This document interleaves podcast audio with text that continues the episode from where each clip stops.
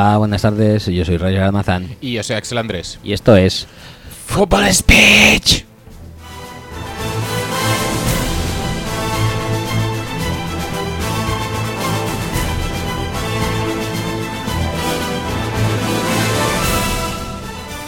Buenas tardes y bienvenidos al episodio 16 eh, de este, el mejor podcast y después de este fin de semana sí que se puede decir del mejor deporte. Sí, ¿estamos seguros de eso? Sí. eh, Yo no. ¿No? No, Ahora lo hablamos. No. Mejor deporte, No. pero no, a diferencia abismal no. en su mejor temporada. Y, Y con los mejores efectos de sonido, porque hemos descubierto que eh, el susurro también satura. también satura, correcto. Hace un cuadrado de saturación no tan perfecto, no tan rotundo, No. pero bien, correcto. Creo que le metemos mucho aire a lo que es Sí, el sí, grito, el grito susurrado. Mucho aire, sí. Yo creo que sí. Ujú. Eh, tendríamos que. Hasta aquí el comentario técnico. Podríamos de- meternos en la academia de OT para ¿tú crees? que nos, nos enseñen técnicas vocales como cómo Ah, sí, saturar, no, no, no. cómo Como saturar, alumnos- como alumnos, cómo sí, saturar con aire y sin voz. Y esos truquitos, ¿no? Sí, exacto. A ver si Manu Guish nos coge y nos mete en vereda. C- casi seguro. Pues eso, bienvenidos. Eh, ronda divisional. Sí, me me sabe mal no decir ronda de comodines, que me gustaba mucho. Sí. Puedes decir ronda de divisiones, no es lo mismo. No, no es lo mismo. No tiene el mismo alcance, carisma ni contundencia. Vale. Pues. Ahí se queda, así se queda. Así se queda, así no, se no, no, queda. Si No, si puedes evolucionar eh, la terminología, pues se queda así. Y Si- ya está, no si ha- pasa nada. has pasa llegado al tope, ¿para qué forzar? Si no, vas a superarlo. No, no, no. Se queda así. Ronda divisional. Ronda de divisiones, no. Divisional. Divisional. Venga. Démosle.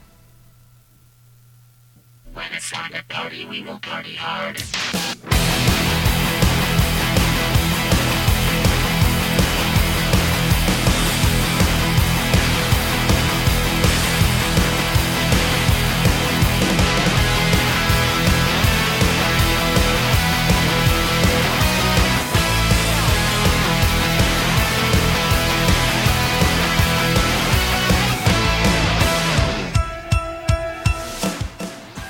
Recordaros que podéis escuchar y descargar el podcast a través de nuestra web, que es footballspeech.com, y también en iTunes, en iBox y en otras eh,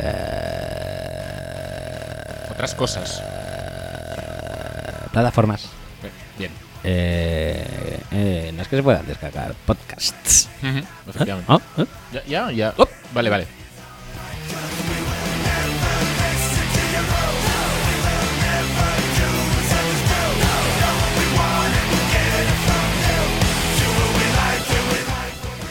Además, también estamos en redes sociales como Facebook, facebook.com barra speech y en Twitter, twitter.com barra speech con el hashtag almadilla FS, y lo sabes.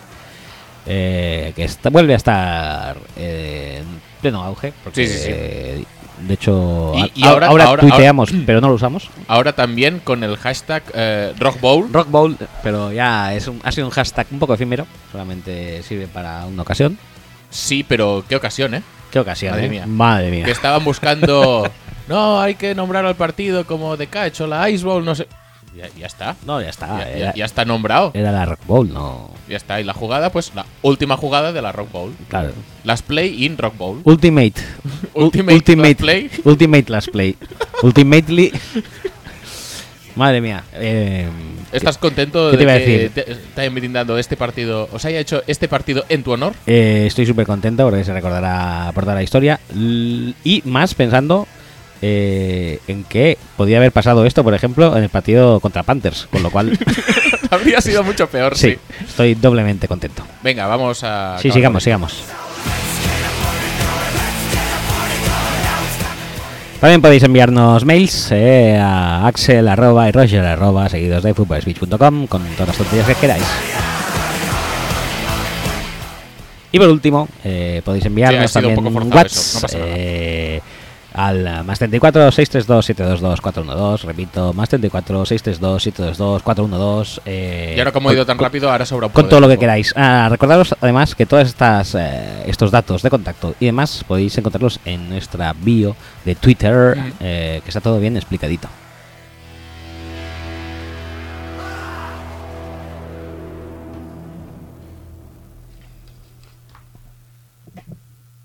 Dicho esto, eh, empezamos con el programa de Ronda Visional. Nos han pedido, por favor, en Twitter que Sí. no tratemos off topics y por off topic se han referido eh, explícitamente a OT. Y lo dices ahora, que ya hemos hablado de Manu Guish. Sí, Ah, pero vale. No, bueno, no. pero eso era en intro, ¿no? O sea, por Ah, no, la intro no entra dentro de lo que es el programa, ¿no? Quiero decir que yo creo que se referían a que no habláramos extensivamente sobre la última gala de Operación Triunfo. No lo que vamos a hacer tampoco, no pero es que es un, es un poco lástima que lo digas ahora porque ya hemos hablado de Manu Guish antes. Sí, sí, sí. Y igual ahora también podríamos hablar un poco más de Manu Guish y del programa en sí, pero, pero bueno, que si lo hubiéramos sabido, que tampoco podemos hablar de. Operación Triunfo. Justo, de Red Chaos es el primer Twitter que el primer tweet que nos dice esto. Como hagáis otro especial de OT y sale Bob Esponja explotando. Ostras, eh, Es un Bob Esponja raro, ¿eh? por eso, porque no es cuadradito y esponjoso, es redondo. Mm. Parece más bien mantequilla. Bueno, en cualquier caso eso. No sé si a partir de ahora tendremos que empezar a leer tweets antes de la intro o en la propia intro, pero que no es la intro de, de Parijar. Es la intro de antes, de la música de la, intro. eh, la música en, el, Igual tenemos que leer los tweets en la intro. en la intro de la intro. Intro uno. Intro pre-intro. Pre-intro. Podríamos llamarle cabecera. Cabecera. intro. Cabecera intro. Y luego la intro. Sí, pues igual hay que leer tweets en la cabecera para que no nos pase eso, que hablamos de cosas que luego la gente no quiere que se hable, pero lo ponen en los tweets y los tweets los leemos después de la intro normalmente. Pero claro, entonces aquí hay una eh, disfunción temporal, Disfunción. tu- tweet temporal. tweet temporal, que no eréctil. No sé a qué he venido este. Esa disfunción se asocia con eréctil. o sea, es, es automático. Bueno, en cualquier caso, la dosis de Manuguis ya la hemos tenido antes. Sí. Eh, no, no hace falta ahondar en el tema más. No, O, o igual sí, pero no nos apetece tampoco. no. Vamos a darle directo al tema. Y en Operación Triunfo, por, por ende, por, por extensión, tampoco hace falta hablar mucho. No hace falta hablar mucho porque todo va según lo previsto. Amaya se postula como ganadora, clara. Ya hemos hablado, ya hemos hablado, no, no hace falta. No hace y, falta nada más. Y, y el resto no. Y no se postulan como ganadores. No se postulan como ganadores, se postulan como eh, Del segundo para segundones. Pero recordemos que el más famoso es Bisbal y es segundo, o sea que habrá que estar Eh, atentos a ver quién queda No, segundo. No, eh, el ganador no implica que sea el candidato que- o el, el concursante que luego va a Eurovisión tampoco. Ah, No, tampoco. O sea- ni que vaya a Eurovisión ni que lo acabe petando. O sea, son No. cosas totalmente diferentes. Pero oye, gana el concurso. Estamos hablando demasiado ya, no, no me está gustando esto. Venga, dejémoslo.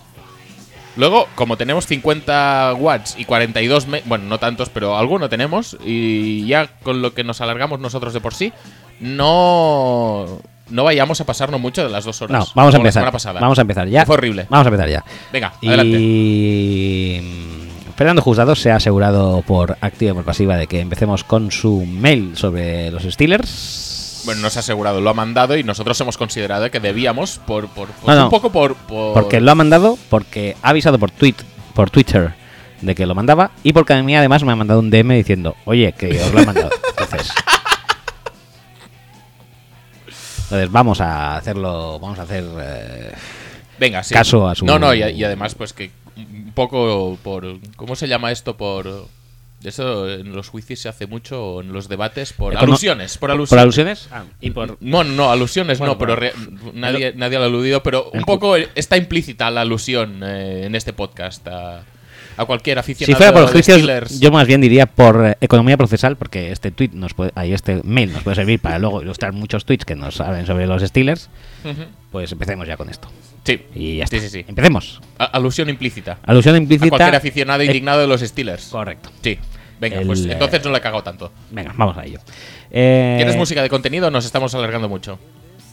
Pon música de contenido, porque ¿Sí? si no nos. Eh, es la, que no- la gente a lo mejor puede no localizar que estemos. Porque tenemos cabecera, luego la, luego la intro, y luego tenemos siempre un una pequeño post-intro. ¿Cómo, cómo se llama eso? ¿Post-intro lo podemos llamar? ¿O Intro de contenido, lata de atún?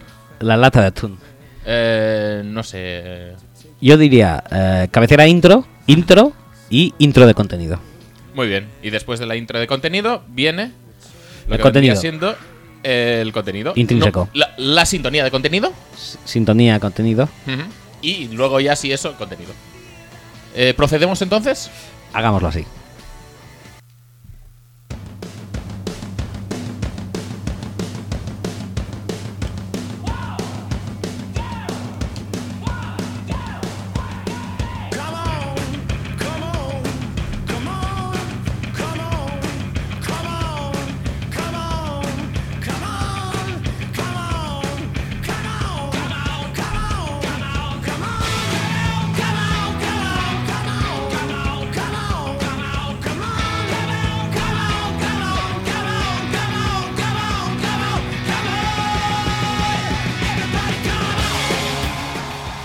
Resaltar, o sea, durante la música de intro de contenido, mm, cabecera contenido, o como llam- llamémosle, Sí, mm, me ha dado tiempo a pensar sí.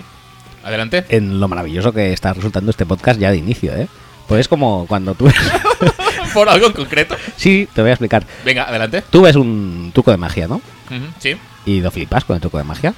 De- del mago pop. Del mago pop, por ejemplo, ¿no? Ujú, Muy bien. Eh, Si mm, fuera un mago cualesquiera, diría dónde está el truco. En el caso del mago pop, generalmente no hace falta preguntárselo porque es tan cutre que ya te das cuenta.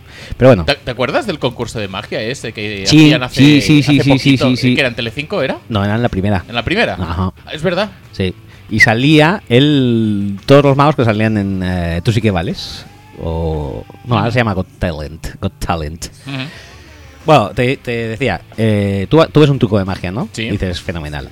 Dijéramos el truco. Pero, pero ¿ves el truco o, No, o- no, el o- o- o tú ves la no, no, o sea, ilusión? no, no, ves, ves el, el, eh, el show, dijéramos, de El- magia. El show de magia, pero El no show. ves el truco, no, ves exactamente. No, no, no, vale. ¿Vale? Y dices- no, porque el truco se presta confusión a veces.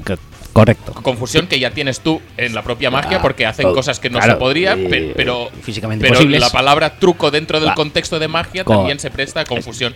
Por eso. Que no es la misma confusión que la otra. No, estoy hablando del show de magia. el show de magia, dices, es maravilloso, ¿no? O sea, sería el podcast, nuestro podcast. Ah, vale, dices. Es maravilloso. Entonces, luego cuando ves un show de magia dices, me gustaría que, me- para que la experiencia resultara redonda, me gustaría sí. saber que me explicaran el truco. Pues nosotros estamos explicando el truco de cómo hacemos el podcast. ¿eh? ¿Ah, sí? ¿Te das cuenta? Hemos explicado que hacemos primero una introducción, Sí, preintroductoria, luego la introducción, introducción, luego la introducción del contenido Ujú. y estamos explicando paso por paso cómo se hace el podcast. O sea, es maravilloso. ¿no? Pero en principio, después de la sintonía de contenido, viene contenido, y estamos explicando la estructura del podcast.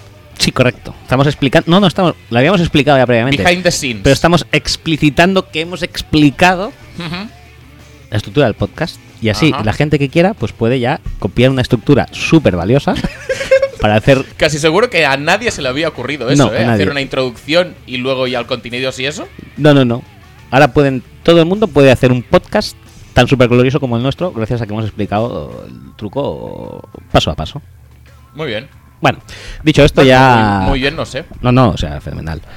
He dicho esto, vamos a pasar al mail. Ya creo que. Sí, ya casi que hagamos hemos, algo, Hemos ¿no? cubierto el Un poco, cupo. Vamos no a, sé, a ver. a ver nuestra media. Correcto, ya estamos en los 14-15 minutos de gilipollez. Sin decir absolutamente nada. Vale, pues vamos a ello. Venga, Juzgado con su mail. Dice: Hola chicos, eh, hoy no puedo mandar audios por problemas por aquí. Y se iba a hacer tela de largo, pero bueno, lo hago en un mail ahora y me lo quito de encima. Lo primero, Tomlin, vete a la puta calle y llévate contigo esos dos bufones que tienes detrás, uno vagabundo y otro de integración. Dicho esto, ya en serio, hechos que se dieron en, eh, Pittsburgh esta semana pasada y que podéis comentar punto por punto. Sí, sí, sí, sí. Vamos a comentar punto Vamos, por vamos, punto. vamos a Venga. Que, no se, no- que, no nos es- que no se nos escape nada. Vaya, si llegamos a meter el último touchdown habríamos quedado 42-42. Un momento, si lo metimos. Ah, cierto, que decidieron regalar 3 puntos y hacer la victoria virtualmente imposible. Cierto, cierto. Entonces vayamos al resto de puntos. La defensa... Eh, Este punto podemos tratarlo de forma No. autónoma e independiente. No, porque dice vayamos al resto. Pues, Pues, pues vamos al resto. La defensa cajó 45 puntos. Sí, sí, 45 contra Barles y compañía. Si bien es cierto que Barles tuvo el día, ¿no creéis que el haber ido dejando a Fournette hacer yardas no tiene sentido? Y que Butler tenía que haber metido a 5 o 6 tíos en la caja y parar a Fournette, que es claramente la mayor amenaza. Y si no empiezas así, al menos a ajustar tras ver que Fournette te hace dos veces el campo entero corriendo. Creo que Butler ni se preparó el partido, un partido que fue difícil porque ya se jugó bien, pero que en ataque estuvimos bien, no nos pudieron parar y nuestra defensa estuvo en casa o algo así. ¿Estamos seguros de que Fournette hizo tanto? Hombre, Fournette hizo bastante. Sí, estamos totalmente seguros. A mí me parece que hasta cierto punto, mm, y dadas las circunstancias del yo creo partido, que dejó el partido como encarado. ¿Lo dejó Fournette encarado el partido? A mí no, no me da la sensación. Es decir, El primer touchdown, que es uno que vuela por encima de gente sí, durante unas cuantas yardas, En, en cuarto down, un cuarto down, es importante. sí es importante. Es Pe- eh, pero a ver, que haga un touchdown de dos yardas tampoco me parece que pero es en, sea. es en cuarto down. Sí, Yo creo que ya es importante. sí. Luego hay otros que los cuartos downs, al menos los cortitos, no acaban de hacerlos bien. No. Pero bueno, Siguiente, creo que es el segundo touchdown después de intercepción de Miles Jack, puede ser. sí. yo creo que también es importante que Sí, no, se no, marca no. un carrerón y te capitaliza inmediatamente el eh, touchdown. Que lo, te- que lo tuvieron que revisar, por cierto, ¿eh? Que yo no, Porque ent- no lo entiendo, no, no entiendo está- todavía. estaba-. Eh, y además que lo revisaron como cinco minutos, ¿eh? Sí, no, dices, no, no. o sea, no me es- pareció que. No, no, no lo acabé de ver claro, ¿no? dices, no está claro. No, no, no, al parecer no. Y luego creo que en el siguiente drive se corrió entero el campo y luego anotó Yeldon. ¿Crees que llegó a las 100 yardas? Pues no tengo ni idea, pero lo puedo mirar. Pero yo creo que. Yo creo que es esto, ¿eh? Yo creo que el partido sí que lo dejó encarado básicamente él solo con la chorreta. Yo creo que no. Yo creo que el, el- el game plan de, de parar a Fournette estaba ahí. Lo que pasa es que se olvidaron tan bestiamente del juego de pase que Bortles mm, tuvo eh, cero dificultades en hacer cualquiera de las jugadas que intentó durante todo el partido. Es decir, receptores totalmente solos. mm, Ahí entran también un poco en juego las zonicas que ya hicieron eh, famoso a Tomlin y a Keith Butler el año pasado contra New England. Cuando Brady mm, tenía todo el tiempo del mundo para pasar y las zonas no se ajustaban ni nada. Y bueno, ahí un pequeño rotico que les hizo, no pasa nada. Pues esta vez se lo hizo Bortles. Porque Bortles mm, no es que sea un prodigio de la calidad y del talento y todas esas cosas, pero obviamente si tiene que hacer un pase a 10 yardas con el receptor a... mm, con, con el defensor más cerca del receptor a 5 yardas del, del catch point, pues lo va a hacer. 109 yardas en 25 carreras. 4,4 de media. No me parece tampoco, porque quitándole la larga, que ya sabes que es algo que a mí me gusta mucho, 18. Se queda en 24 para 91. bueno, No, yo creo que sí, ¿eh? dejó el partido encarado. Y, Sí, y, sí, y le abrió, ver. y le abrió el juego de pase a Bortles. A ver, e- ese es el tema básico, es decir, mm, los Jaguars, para bien o para mal, son muy simples atacando y por lo tanto muy previsibles. Y por lo tanto un game plan eh, defensivo eh, es a priori sencillo de hacer porque tienes que acumular gente en la caja y, y dejar que el partido te lo gane Bortles. Ahora bien, dos cosas. Una, los Steelers tenían que acumular mucha gente en la caja porque los linebackers interiores. Y esto lo hemos comentado eh, alrededor. Bueno, más veces eh, durante la temporada. En los Steelers, una vez se pasa la línea de scrimmage, Ya está. Ya puedes darle. Mm, cuesta mucho. Es decir, si Hayward o Tweet no hacen el trabajo, muchas veces ya tiene que venir o Sean, eh, o Sean Davis o Mike Mitchell o algo así, porque los linebackers están allí, pero como que si no estuvieran. Más desde que Shazier no está. Claro, es que si se te va a Shazier y se te acaba medio equipo. es muy complicado parar a, a Leonard Fournette y un ataque de carrera tan machacón, tan físico y tan, aunque previsible, tan eh, duro. Es, es- es decir, aunque no... A ver. Aunque no ad- adelante mucho, es muy martillo pilón, es, es muy constante y en, y en ese sentido, pues esas 3-4 yardas te las va a ganar siempre.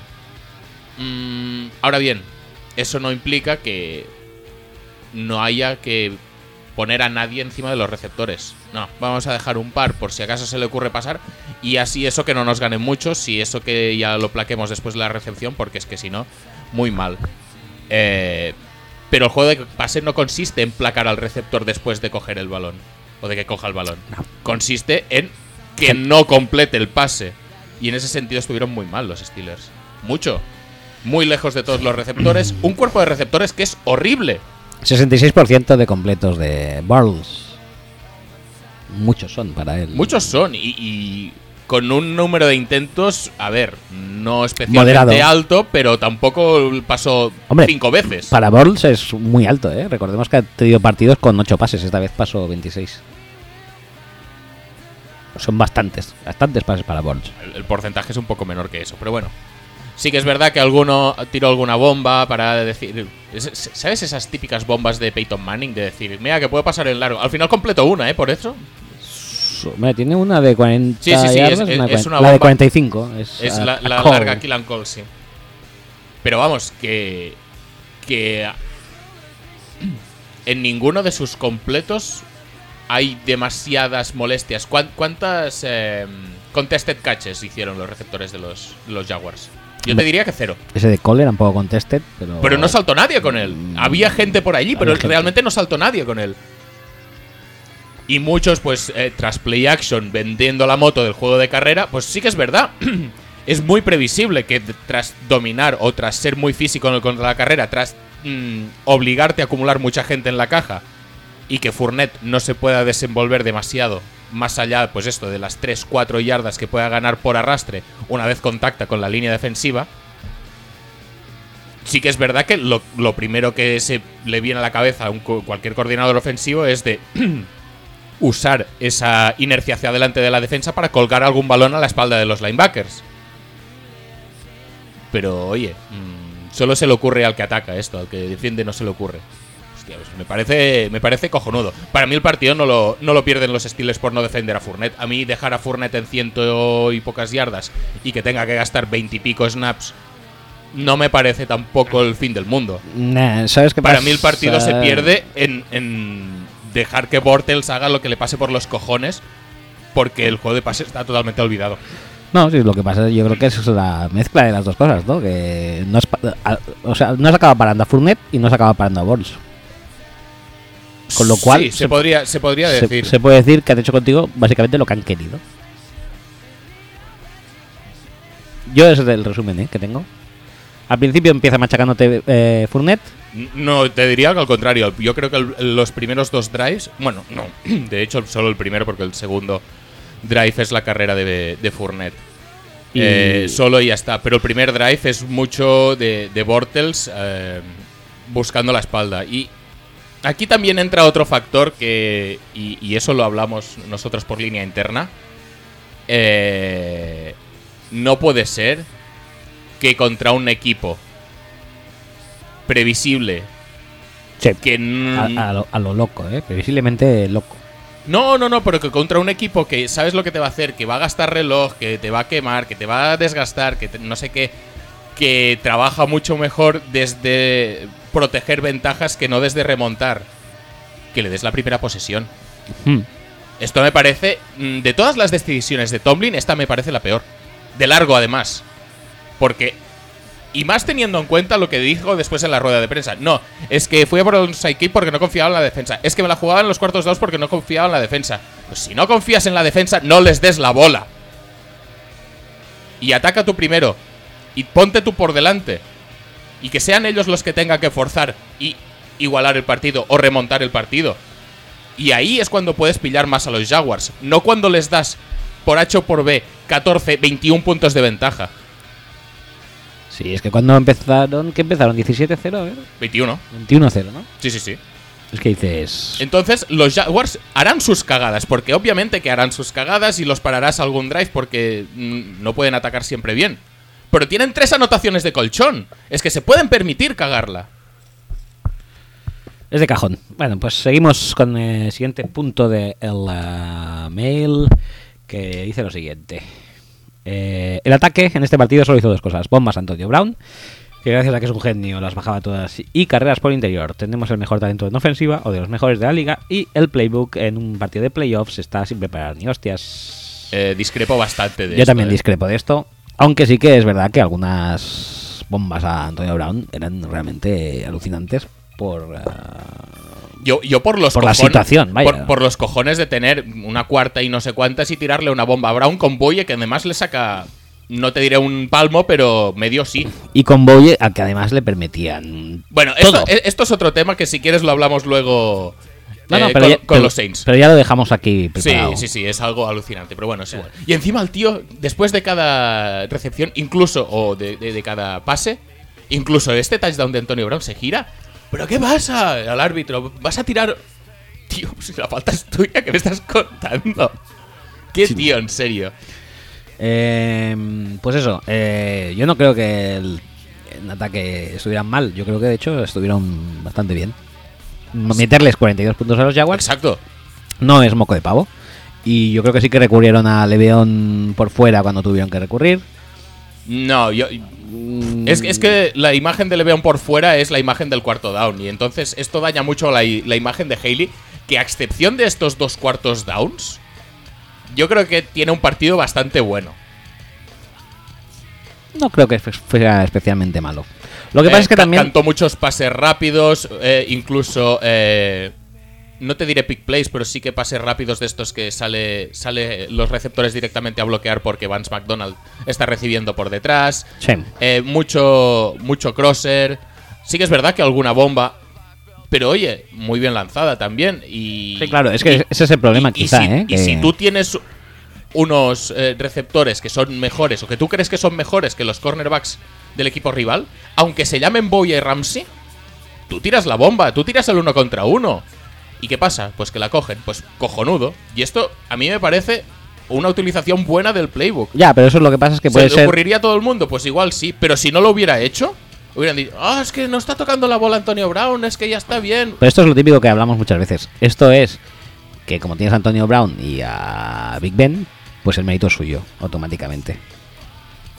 Bueno, a ver, y, y claro que tienen mérito, pero es que es, es un poco lo de, lo de siempre, que... Sí, es lo que te digo yo, que es lo de siempre. ¿Sabes los drafts de los Vikings? Sí. Dices, lo ha hecho muy bien. Sí, sí, sí, lo ha hecho muy bien, pero porque lo han dejado. Bueno, lo han dejado todos, pero él ha aprovechado el momento, ha aprovechado la situación y ha pillado al, al jugador que tocaba y en las cir- circunstancias que tocaba. Pues esto es un poco lo mismo. Sí, tienes este talento, obviamente.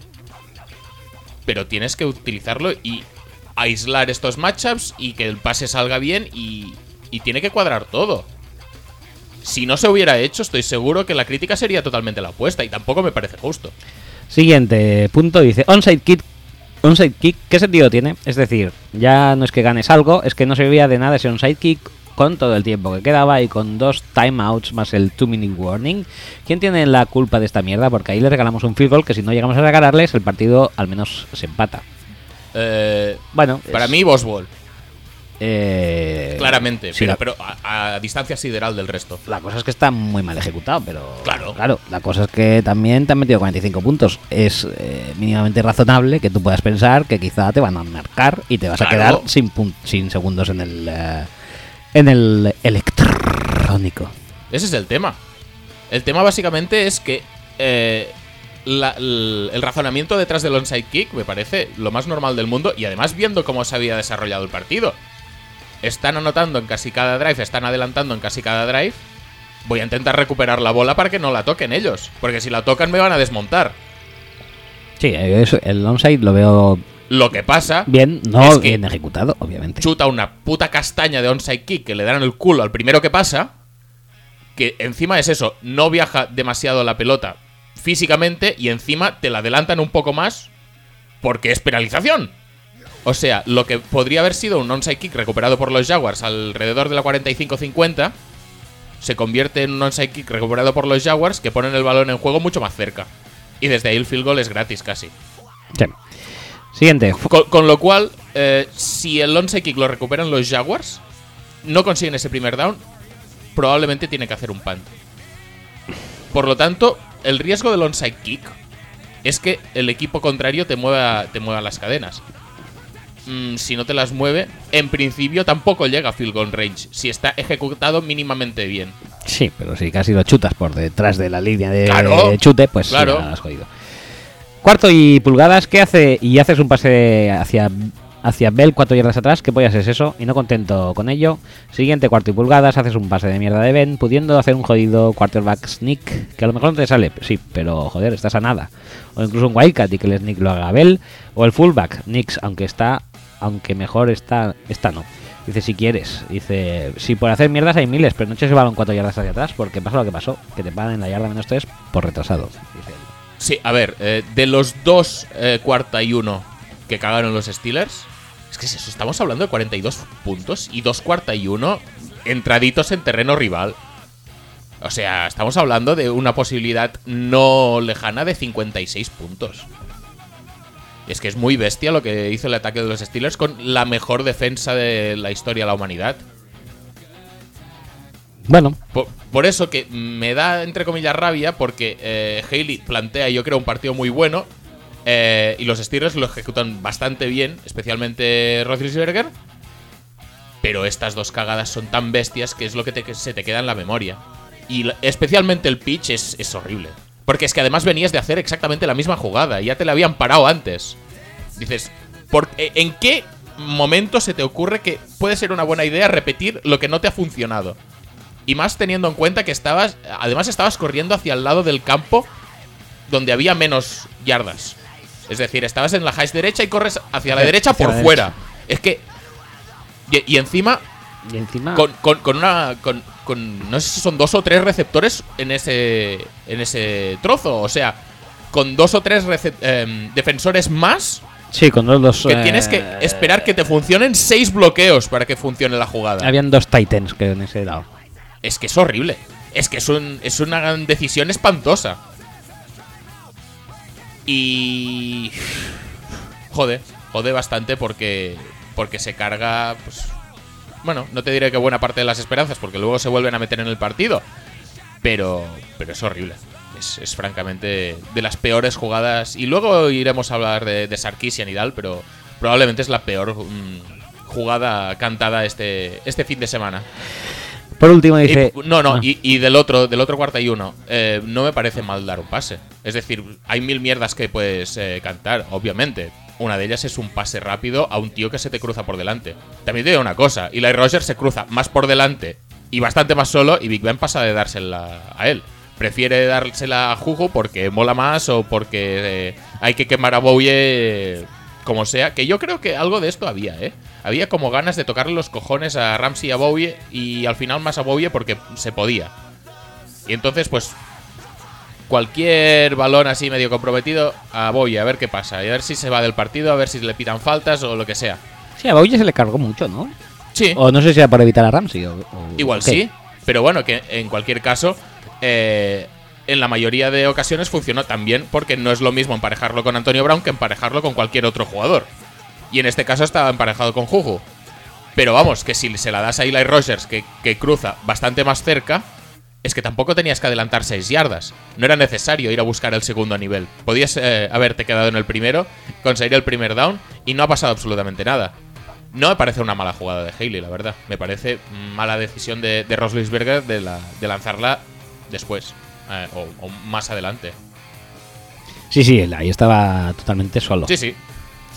Pero bueno, que sí, eso de jugarse en cuarta, pues lo había hecho antes y. y- Sí, pero luego también te la juegas en cuarta, le tiras la bomba y esa sí que sale, ¿sabes? Claro, y ahí, Bueno, no, y ahí no te quejas, si podía haber No, uno claro. fallado y, y te, Y- que- que te cagas en Y, su y- madre. y te digo una cosa, si Antonio Brown no la coge esa, la, la cagada, la rajada histórica Uf, es mucho más bestia. uf, ya ni te Pero claro, es que claro, en cuarto down, ¿cómo te lanzas una, bow- una, una bomba contra Bowie además, que es un super cornerback y tal igual? Me parece, de, de hecho, más eh, grave eso como play call o como decisión que el hecho de, de tirar pasecitos o, rutas muy cortas eh, cerca de la, de la línea de... O, o paralelas a la línea de scrimmage. Bueno, siguiente dice, y bien, ya una que es para siempre. Tenemos muy buen talento, correcto, pero teniendo todo ese talento, yo, y esto es una percepción personal, veo que cada uno va a su puta bola, ven cada dos semanas amenaza con jubilarse, ya ven, te vas a jubilar seguro. Bell eh, ahora con que si le ponen el franchise tag se retira, otro que tal baila. Antonio Brown que está pensando en sus barcos y putas y el Rolls Royce que comprará para ir al primer entrenamiento después del offseason. ¿No creéis que si el head coach fuese un tío que impusiese disciplina, cosa de la cual creo que Tomlin carece ahora mismo, estas mierdas no pasarían y el equipo pasaría de ser un grupo de buenos jugadores que juegan juntos a ser un equipo en todos los sentidos? Porque para mí en este momento es lo que más me rechina de Tomlin, que no sabe tener el equipo en su sitio. Otra de las otra es la de jugársela solo por el hecho de jugársela sin ganar nada más que hinchar su propio ego, como esos dos cuartos downs, que si quiquean en ambos el partido estaba ganado o como en ese onside kick. Dice muy muy descontento con toda la banda, con Tomlin por ser la cabeza visible, pero con los otros dos jodidos retrasados, el que tiene cara de ser tan retrasado que le dan una paguita y el jodido mendigo borracho, con esos todavía más. Esto es un partido de playoffs, tienen dos semanas para prepararlo y pareció que iban a echar una pachanga como si yo me pongo una coraza y me voy a echar un balón de fútbol que he tocado uno en contadas ocasiones. ¿Cuál es vuestra opinión al respecto? ¿Creéis que me quedo con algo? ¿Creéis que tiene solución? Venga, un abrazo a los dos y enhorabuena por el mejor programa, la mejor temporada, el mejor deporte, el mejor podcast, el mejor país, el mejor planeta. Bueno, pues ya más o menos ya lo hemos dicho, ¿no? Yo creo que en defensa sí que está. en en- en totalmente defensa, la, la verdad es que este, este detalle... mal planteado, es- mal ejecutado. Y es muy sangrante el hecho este, además, que tenías dos semanas porque obviamente los Bills no iban a pasar contra los Jaguars. En principio. Y, y aunque fueran a pasar, eran dos equipos de corte bastante similar. Sí, No el mismo tipo de running back, pero sí que se fundamentaban más en la carrera que en el pase. sí, sí, sí. Entonces, Bueno, también entraba en juego el otro wildcard si ganaban los Bills realmente, o sea que tampoco podías asegurar que eran los Jaguars, pero bueno, Ah, da te- igual, te- lo tenía la tenías pinta de que eran los Tenías Jaguars. un 80% de los números de que fueron los Jaguars. Si, eran lo- si ganaban los Jaguars, eran los Jaguars. Además es un equipo O sea que es, es al menos el que te tenías que haber mirado más. Y además, el. Y, y eso estamos contando una semana. La otra eran los Jaguars sí o sí. otro, habían ganado. otro factor que influye. Ya has jugado con ellos esta temporada. Sí. O sea, no los desconocías. No, y además, en principio estaba, pues eso, eh, después de la humillación. Yo creo que fue mucho más humillante el partido de temporada regular que este. Hombre, Por supuesto. A- al menos el ataque se lo tomó súper en serio y el ataque tuvo el partido y yo creo que muy preparado. Y, y ya te digo, porque tenemos la imagen de estas dos eh, cuartos downs, pero el resto de partido es una burrada lo que hace el ataque de Pittsburgh. Lo que pasa es que defensivamente fue espantoso. Fue- Y, y aquí es un poco donde entra también la figura de Tomlin, porque Tomlin exactamente qué hace en ese equipo. Eso es lo que tendríamos que comentar. De hecho, hemos recopilado datos sobre, mm, sobre Tomlin. Y Tomlin es un especialista defensivo. Sí. Eh, versado en la cover 2, Tampa. Sí. Eh, defensa que no se sigue en- prácticamente nunca en los Steelers. Correcto. Y denominación de origen Tampa 2, denominación de origen Brad Childress. Sí, sí, sí, sí. Es decir, coordinador defensivo bajo la tutela, supervisión de Brad Childress en los Vikings. Eh, yo creo que podemos backtrackear todo Todo. a, a Childress. Childress. Todo, todo lo que sea malo en la NFL se puede... eh, Sí, tiene al- algo ha pasado por Childress. O sea, o han sido compañeros, o ha sido discípulo, o similar. Eh, el tema es que No, y- deja mucho que desear. Tanto la plantilla casi como este partido en particular. No, y, y lo que te iba a decir, si Tomlin tiene la mentalidad esa de que hay que jugárselo todo, porque hay que jugarse todos los cuartos downs y hay que tirar el onside kick porque la defensa no va a hacer un culo, coño, es tu área. Sí. E- Es decir, si por lo que sea has decidido delegar más en Butler o lo que sea, no puedes permitir llegar a este extremo de decir, oh, bueno, es mi área, pero realmente el encargado es el otro. No, el encargado eres tú. Y si el otro lo hace mal, te comes tú las responsabilidades, ¿no? Pues entonces mejor mm, ser un poco más... eh, Hanson, estar más, más encima, ¿no? Sí, sí, sí, sí. Involúcrate un poco más en, en la Sé más diligente. Y, y no permitas que esto pase en, en primer lugar, porque luego es que te ves en una situación súper desfavorable en el que tienes que estar arriesgando todo el rato porque, uno, le has regalado, eh, medio regalado, medio de estar en la parra, eh, una ventaja a los Jaguars, que es exactamente lo que necesitaban, y dos, no confías nada de nada por eh, nivel de por nivel de la plantilla o de los jugadores que tienes en el campo, por nivel de eh, o a nivel de esquema o lo que sea, pero no confías nada en tu defensa. No, no, es que cero. Si no O sea, confías onside- nada en tu defensa, ¿por qué, por qué vas a dejarlo así? Lo del onside kick ya viene a decir que no confías nada. Y, y en teoría es eso, es tu área de expertise, ¿no? Pues Por eso. es un poco triste, pero bueno. Y, y- y si no está metido en el en la defensa, eh, entonces ¿qué es? Eh, como aglutinador, manager global del equipo, eh, sí. líder de vestuario, ¿qué es exactamente? No sé. Porque también es lo que dice Fernando, es Sí, decir, no hay- es decir, me parece también un poco exagerado aquí cagarse en todos, todos y cada uno de los miembros de la plantilla de los Steelers y decir que si Brown no sé qué, que si Beckman no sé cuántos, pero sí que es verdad que ha salido Mike Mitchell diciendo que si los Patriots no sé qué, los Patriots no sé cuántos, ha salido Le'Veon Bell diciendo no sé qué del franchise tag, que vete a saber qué le qué le motivó a hacer estas declaraciones en este momento.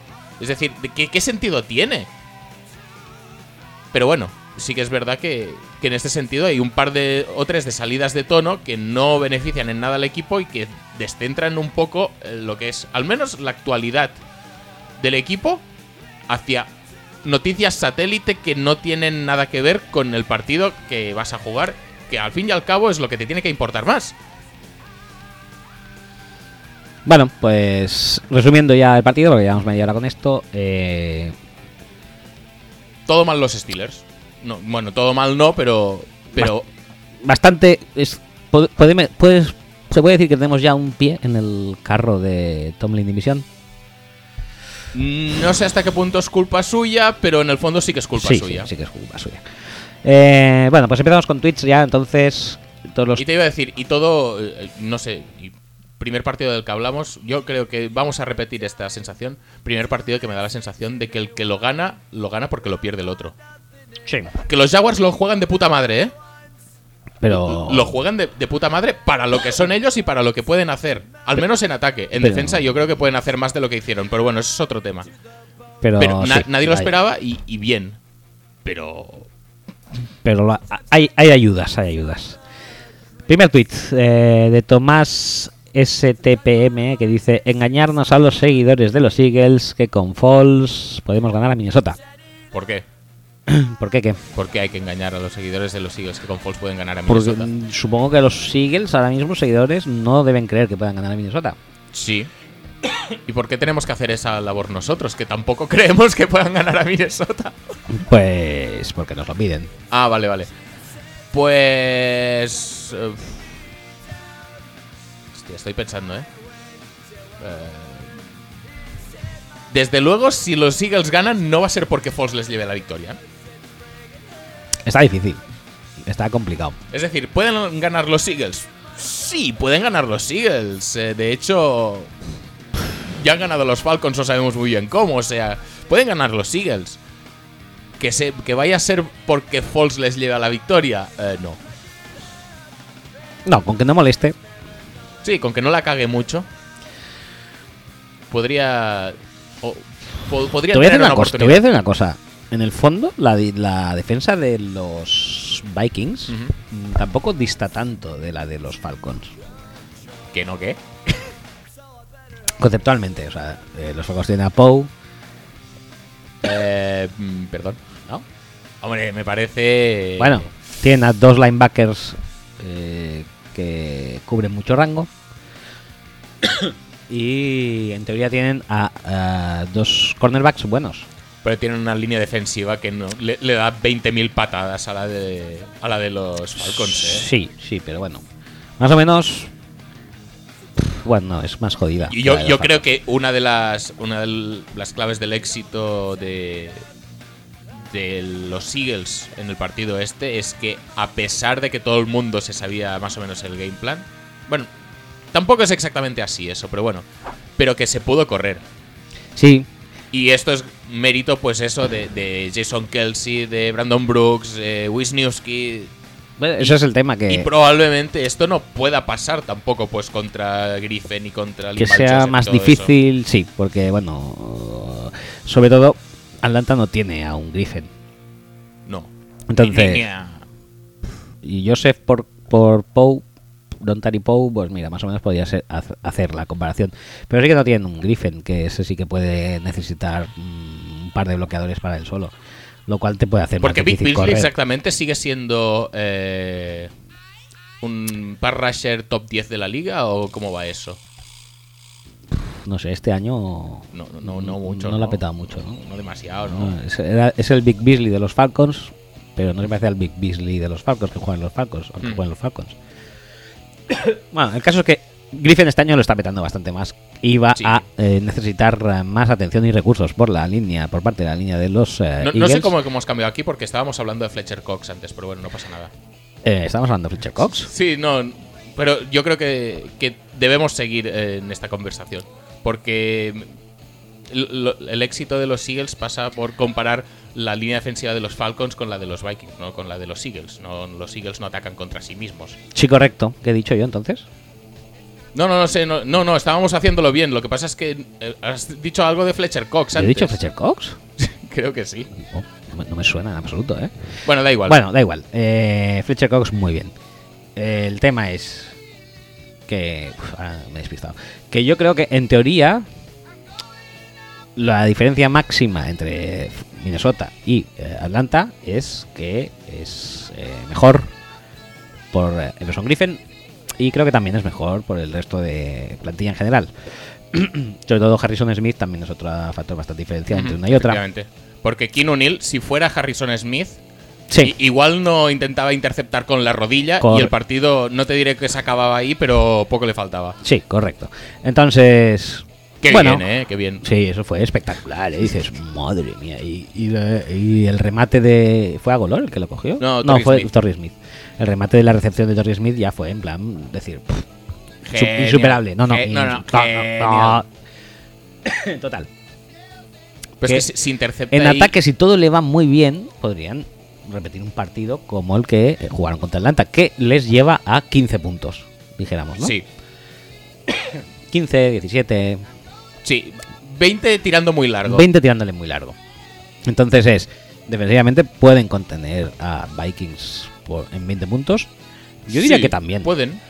Entonces, yo no, no, no es por engañar, pero creo que tienen sus opciones.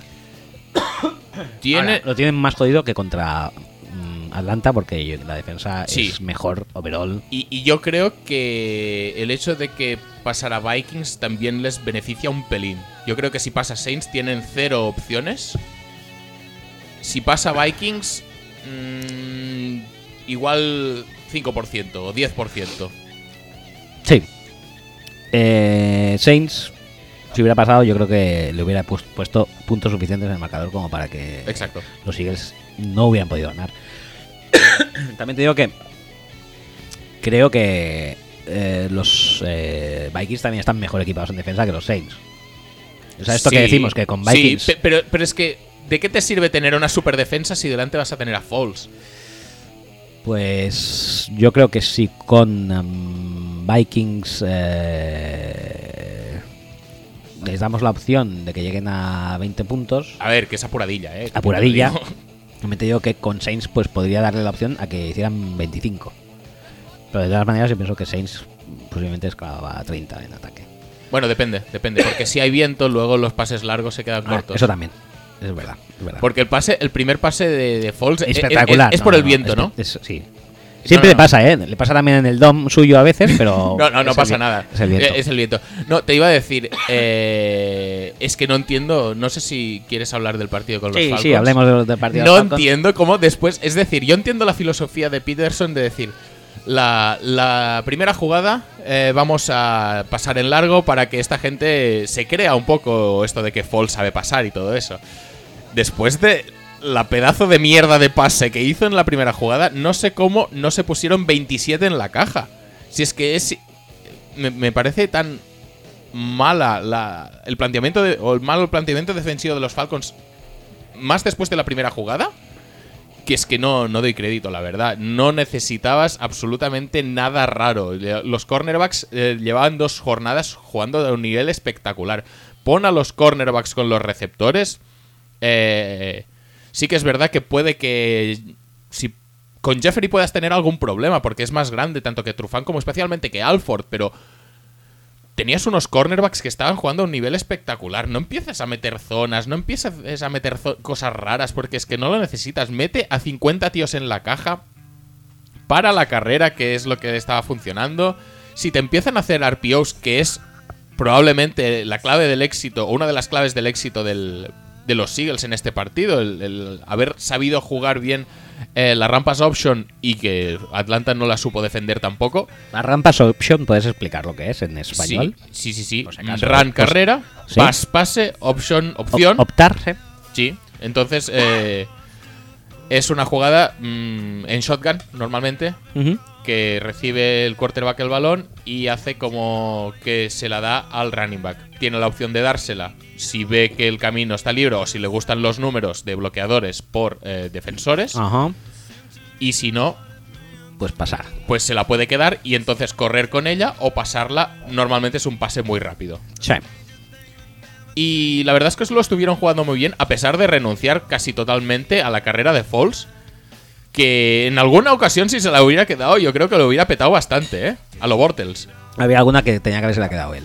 Pero claro, es. De todas maneras, también te digo una cosa: pasar mm, justito.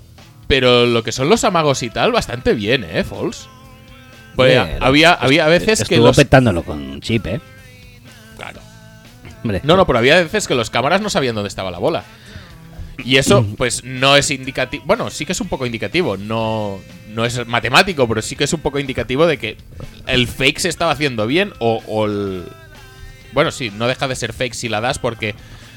Porque el quarterback también finge un poco o, o- hace como que tiene el balón y se sale hacia afuera, intenta correr. No sé, la ejecución de, la- de- de las RPOs, la verdad es que estuvo bastante bien hecha, pero me da la sensación de que Atlanta no supo defenderlo esto. Porque eh, Filadelfia tiene drives muy largos que deberían haberse parado mucho antes. Y ahí también influye otra cosa que vi en este partido que me sorprendió un montón, que es que los Falcons, mm, si no es el peor partido en placaje que han hecho en toda la temporada, poco le falta. Yo creo que se ganaron, los Eagles ganaron demasiadas yardas después de la recepción, después del, o, o después del contacto.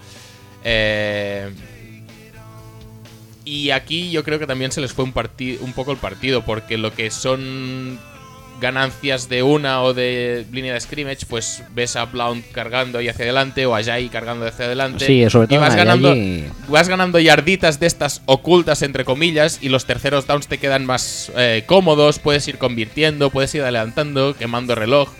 Tú te vas poniendo nervioso porque no esperabas esto, nadie lo esperaba realmente, pero bueno. Eh, en el fondo, si hubieras, yo creo que defendido un poco mejor esto y hubieras tenido más gente cerca de la línea de scrimmage, esto no tendría que haber pasado. Bueno, la verdad es que tanto Ajayi como Blount son corredores que también son dados a ganar yardas después de. Sí, contacto. sí, claro, claro. Yo creo que la esto, Pero, pero cuando tienes una amenaza de pase, es un poco también el, el caso de, Steelers de antes. Lo que pasa es que creo que los Falcons tienen, están mejor equipados para parar la carrera que los Steelers. yo creo que lo que pasó es que Pederson dijo, Y, y los cornerbacks son capaces de vivir en islas con los receptores, creo yo. Igual tienes Sí. un mismatch en- con, con Ertz, quizá, o con Trey Barton, si le sacan. Bueno, puede ser eso. Pero. Pero tienes unos cornerbacks que están rindiendo a un nivel súper bueno. Los puedes dejar en islas y centrarte en, en la caja. Y creo que no se hizo. lo que yo pienso es que mm, lo que más creo que no- lo que más les fastidió, bueno, Pederson, pues eh, recordemos que era ex offensive coordinator de la De Mosa Andy Reid, sí. y dijo, bueno, eh, de repente no tengo a Wentz y tengo un tío perfil de Alex Smith, pues voy a jugar Bueno, pero es que con Wentz también jugaban un poco también a... a- a- Sí. De, de hecho, se destacó varias veces. Que yo recuerde, creo que era Chris Harris que lo dijo, que jugaban bastante college. Y esto no deja de ser un partido que se juega bastante college por parte de los Eagles. Sí, pero es que tienes. Yo creo que dijo, bueno, vamos a hacer am, a Golor base del Tyreek Hill. Vamos a sacar al a, a Clemens, el, el corredor receptor este que tienen Sí. a menudo, y luego vamos a, a jugar carrera dura con Blount y, Y es ahí. y a Yayi. Y, y eso le sirvió. Es que no necesitaron más. Sí, por O sea, eso, por eso, que parece un game plan dentro de lo complicado que puede ser pues ajustar a un esquema que quizá O sea, no que, está- esperas. que Pederson o- está o recibiendo eh, mucho praise, mucho, muchas alabanzas por su esto, pero yo creo que lo, o sea, se, adap- se adaptó Sí, y, y lo hizo fácil, o sea, no, no Exacto. hizo más. No, pero bueno, que a veces tienes que Que hay pensar que hay- es la, la opción más eh, efectiva, es la más simple. Y la más lógica. Y más cuando tienes jugadores que pueden ser justitos en determinadas posiciones. Que esto es también algo, pues, pues que se le ha achacado a Haley, de decir, hostia, es que estos cuartos downs tenías opciones más simples. Pues probablemente se le pasó por la cabeza y dijo, no, no, es que esto se lo esperan seguro, vamos a intentar despistarlos un poco. Pero bueno, es que a veces lo que es más obvio es lo más eficaz, por eso es obvio. Sí. Y en este caso, pues creo que los Eagles lo hicieron bastante así, con la variante esta de, del Rampas Option que, que la ejecutaron muy bien, pero que no deja de ser un, un sistema base relativamente simple. Yo creo que la. Que eso, eh, Pederson está recibiendo mucho praise, correcto. Me parece bien, pero. Sí, sí, sí, pero se lo merece. Pero básicamente lo que hizo fue aplicar sentido común y, y muchas gotas de tres o cuatro conceptos. Y lo que decíamos antes, yo creo que es lo que eh, conviene, yo creo que es la lectura correcta del partido del marcador, es que recibieron mucha ayuda de los Falcons. Sí. Y, y por eso digo, segundo partido del que hablamos, segundo partido que me da la sensación de que quien lo pierde o quien lo gana es porque lo pierde el otro. Sí, Recordemos que los Falcons meten un total de cero puntos en la segunda parte. cero puntos. Cero puntos en la segunda parte. Bueno, Eh, Matt Ryan, quería hablar de él. Habla, háblanos. ¿Quieres eh, alguna sintonía en especial? No, no, absoluto. vale, vale. No, cuando quieras. Ah, no, no, no, no. No digo en este partido ni nada, digo Sí, sí, en, sí, general. Claro, claro. Sé que tengo un, un gran operador de mesa que puede ponerme lo que quiera en cualquier momento. No, pero Matt Ryan, en serio. El año pasado fue MVP. Va- va- ¿Vas a hacer el paralelismo que llevas haciendo todo el fin de semana ¿Cuál? con el MVP de Matt Ryan? ¿O ¿De que, ¿Cuál? ¿Cu- ¿Cuál es? Ya ¿Cuál es? olvidado. Ya no te acuerdas. No. Que si se lo dieron el año pasado a Matt Ryan. Ah, sí, podían dárselo a una cebolla también encapuchada, ¿no? No, de hecho dijiste a Case Keenum. a pero, Case sí, correcto. Pero. O, o lo dijo, eso lo dijo Pablo, de hecho. ¿Sí? Creo que sí. ¿No lo dijiste tú? No, Ah, creo que no. Pero pues sí, podían dárselo a Case Keenum, podían dárselo a Bordels también, por ejemplo. Hombre, mm, me Bueno, parece. ya no tanto, No ¿eh? tanto. pe- No, pero no. Ma- Matt Ryan básicamente hacía lo que hace Keenum. No sé, tampoco. Que no es, que no es poco, ¿eh? Que tampoco vayamos a minusvalorar aquí lo que está haciendo Case Keenum. No es poco. Pero igual de MVP tampoco es. Igual de MVP tampoco. Eh, vamos a ver, 22 de 36, exactos números de Bortles, ¿eh? Ujú. 22 de 76, 210 yardas y, una, y un touchdown con sin intercepciones. Esto lo haces además eh, contra una muy buena defensa, sí, pero una defensa muy buena, sobre todo en el front seven. Sí. Y eh, un front seven contra el que Tevin Coleman, que vuelvo a decir que creo que era, era el jugador más en forma de los Falcons en ataque en este playoff. Eh. Tevin Coleman, 10 carreras, 79 yardas. O sea, estás bien vaqueado, ¿eh? Sí, la- y la verdad es que. No, es que hay que usar más a Coleman y menos a Freeman y tal cual. Creo que tampoco era tanto un tema de, de jugador en concreto. Que probablemente un poco No. sí que influyó. Sí, pero porque- sí que a Freeman le daban todo por el centro. Claro, es que a Freeman. Y a Coleman, pues sí, un poquito misdirection, un poquito por fuera, no sé qué. Es que también es el- ese es el fuerte, también digamos de, digámoslo claro, de Freeman, tener el balón y amasar mucha velocidad antes de llegar a la línea Sí. de scrimmage. Aquí se lo dan por el centro y generalmente ya eh, Sí, eh, ya tenía gente antes de llegar a la línea de scrimmage. Porque la línea defensiva de los, de los Eagles probablemente es la mejor de la liga. Sí, entonces pues realmente me parece muy lógico y mm, súper bien Y sí, empleado estoy que se, la teniendo en den, cuenta la de los Jaguars, ¿eh? pero eso es otro tema. que se la den a Tevin Coleman que hace misdirections, que se puede dar en pitch, que busca más bloqueos. Es más tipo, dijéramos, Le'Veon Bell, se puede buscar bloqueos, se puede... Es más paciente, dijéramos, que Freeman. Correcto. Bueno, eh, trabaja mucho, trabaja muy bien los espacios abiertos y es, y es muy rápido. El- el- su velocidad es, es muy alta, entonces pues la defensa esta de los Eagles sí que es verdad que en la caja es muy jodida. Pero los mueves un poco y Michael Kendricks no es un prodigio de la velocidad, Nigel Bradham tampoco. Son gente que va muy bien hacia adelante, pero que hacia los lados Sí. se le va un poco. Entonces, eh, me sorprende que, que no se explotara más eh, los exteriores, incluso con Devonta Freeman. Sí, eh, bueno, y Devonta Freeman todavía fue el que más recibió cinco recepciones. Coleman ninguna, que el año pasado Coleman explotaba mucho más su faceta receptora Sí. que este año. Pero el caso es que... Yo creo que, que aquí también eh, influye un poco el tema de Sarkisian, que intenta ser Shanahan a veces y, y- y no. Hay, No, pero- hay ratos brillantes que sí, pero en general no. Pero realmente tú ves el, el partido fijándote en, en Matt Ryan, porque Mm. yo siento una especial devoción, Sí, sobre sí, todo sí. cuando se ponen picardías. Ajá. Y hay muchos pases que no los lanza y los tenía. Hay muchos pases que no los lanza y luego lanza. Por, por el viento, creo. Luego lo vuelve a lanzar después de, de fake. Sí, un poco tarde. Eso es que. Lo lanzo. venga, no, no. Bueno, va, venga, va. Y, y eso es una constante durante todo el partido. ¿eh? Le cuesta mucho soltar el balón, no tiene de confianza. Y la postre, el postre es el, el último. Bueno, la resolución del partido. Tienes cuatro downs y no eres capaz de meterla adentro. Eh, el play call ayuda a un cagarro, ¿eh? También te lo digo. Puedo entender el primer down que te juegues un fade a Julio, ¿vale? El segundo down es eh, una tomadura de pelo a cualquier aficionado a los Falcons. Directamente. Voy a buscar, voy a, buscar, a ver cómo era. El, el segundo down es ese, ese pase raro que no llega Eh, Ah. ni a Shovel Sí, vale, sí, sí, sí. al tercer running back. Sí.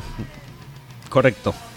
Y el. El tercero, pues, es el Tercero es completo el- que no es completo a Julio Jones. Sí. Que creo que es más incompleto que el de Sanu que le anulan un rato antes. sí. Pero bueno, no pasa nada. Bueno, eso es muy parecido, ¿no? Creo yo. Sí, por eso que tampoco acabo de entender por qué es uno sí y el otro no, pero bueno. Y el cuarto, independientemente de que Julio se caiga y tal y cual, no sé qué, ¿Qué, mierda de jugada era esa? Es decir, para empezar tenías el uno contra uno a la izquierda, era el fullback. Cojonudo.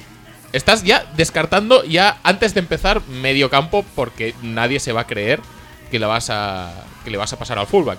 Ya sabes que la acción probablemente estará en ese lado del campo, que además otra vez vuelve a ser el lado más cercano porque estás en la hash de ese lado. Creo recordar. Y efectivamente, es un rollout hacia, ese lado. Ya se lo saben. Tenía muy pocas posibilidades de éxito eso. Y da gracias que Matt Ryan al final tira una bola que creo que es lo mejor que podría haber hecho. Es decir, lo que hizo Matt Ryan en esa jugada en concreto Sí. es, es casi. Hombre, eh, realmente. eh, Ah, no, estaba, estaba en la otra, en la otra estaba hash. en el otro hash, sí.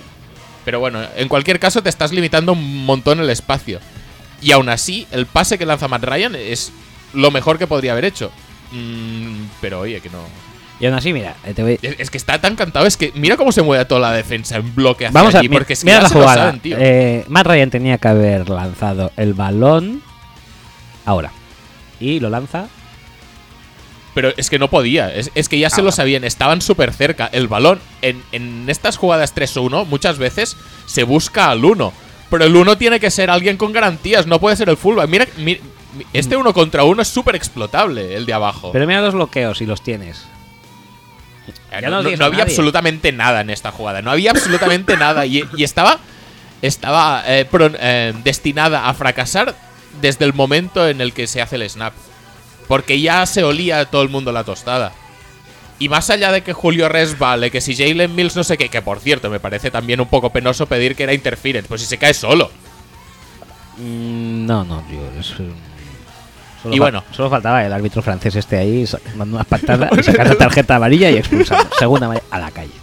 No, y te iba a decir, y, y el pase de Matt Ryan bien, y qué lástima que Julio no la coge, no sé qué, porque ya está bien, eh, Julio vaya mierda de temporada que no puede coger ni esas tal y cual. Sí, le pasa entre las manos, la podría haber cogido. Cae fuera, no os flipéis. O sea, si la hubiera cogido, cae fuera. No hubiera sido touchdown ni tampoco. O sea, nada. Ya. Y, y aún así, después de hablar de todo lo mal que lo han hecho los Falcons y todo lo bien que lo han hecho los Eagles, Sí, 15-10. Estamos a esa jugada de tener un play call mejor de Sarkisian en esos cuatro downs de que el partido lo ganen los Falcons. Sí. Entonces. Lo cual te da un poco la idea de, de hasta qué punto aprovechó Peterson el talento en su equipo y hasta qué punto lo desaprovecharon eh, los Falcons. Sí, es que es eso. Por- porque que- súper bien los Eagles y los Falcons tirando a mal y les vino de una jugada. Es que es eso, es justamente eh, ese viene siendo el tema. Que llegan a tener delante un eh, quarterback que fuera élite de verdad, Como Kinu, como Kinum, por ejemplo, que podría ser MVP este año si el año pasado lo fue Ryan. correcto. Y los Eagles quizás no estarían en la siguiente ronda. Pero nos De alegramos. de momento aguantan No, no, no, y hay que bien. alegrarse, hay que alegrarse. Hay que alegrarse porque también es verdad que no nos engañemos. Tampoco tienes unas ganas terribles de que los Falcons lleguen muy lejos en los playoffs. No, no, no, en absoluto. O sea, de hecho yo, eh, lógicamente, o sea, cerebralmente, Ajá. quería que ganaran los Falcons. Sí, por, por tener luego El la final de conferencia en casa, Correcto. de los Saints o de los Vikings, de quien fuera, Sí, daba da igual. Daba igual. Pero es que luego lo veo y visceralmente no puedo eh, desear que ganen los Otra vez Falcons, los tío. Falcons metiendo puntos No puedo, eh, no, de- no, no después puedo. de math pants y de, de mierdas de estas. y Sí, de- es verdad. Es que además, otra vez, tío. Es que. o sea, Pero ¿cuándo van a hacer algo en ataque los Falcons? de, Joder, de que 10 no sé- puntos, 7 lo sacaron ahí, ¿no? Sí, y los otros tres, ¿cuándo son? Al principio también. Sí, son, son- son al principio, pero empezaron también, terceros. o sea. también hay algo en ese, en ese drive. No recuerdo exactamente qué, pero Mm, Sí, un fumble. Un fumble de los Eagles. De. ya es Ajayi. ahí, sí. Sí, sí, sí.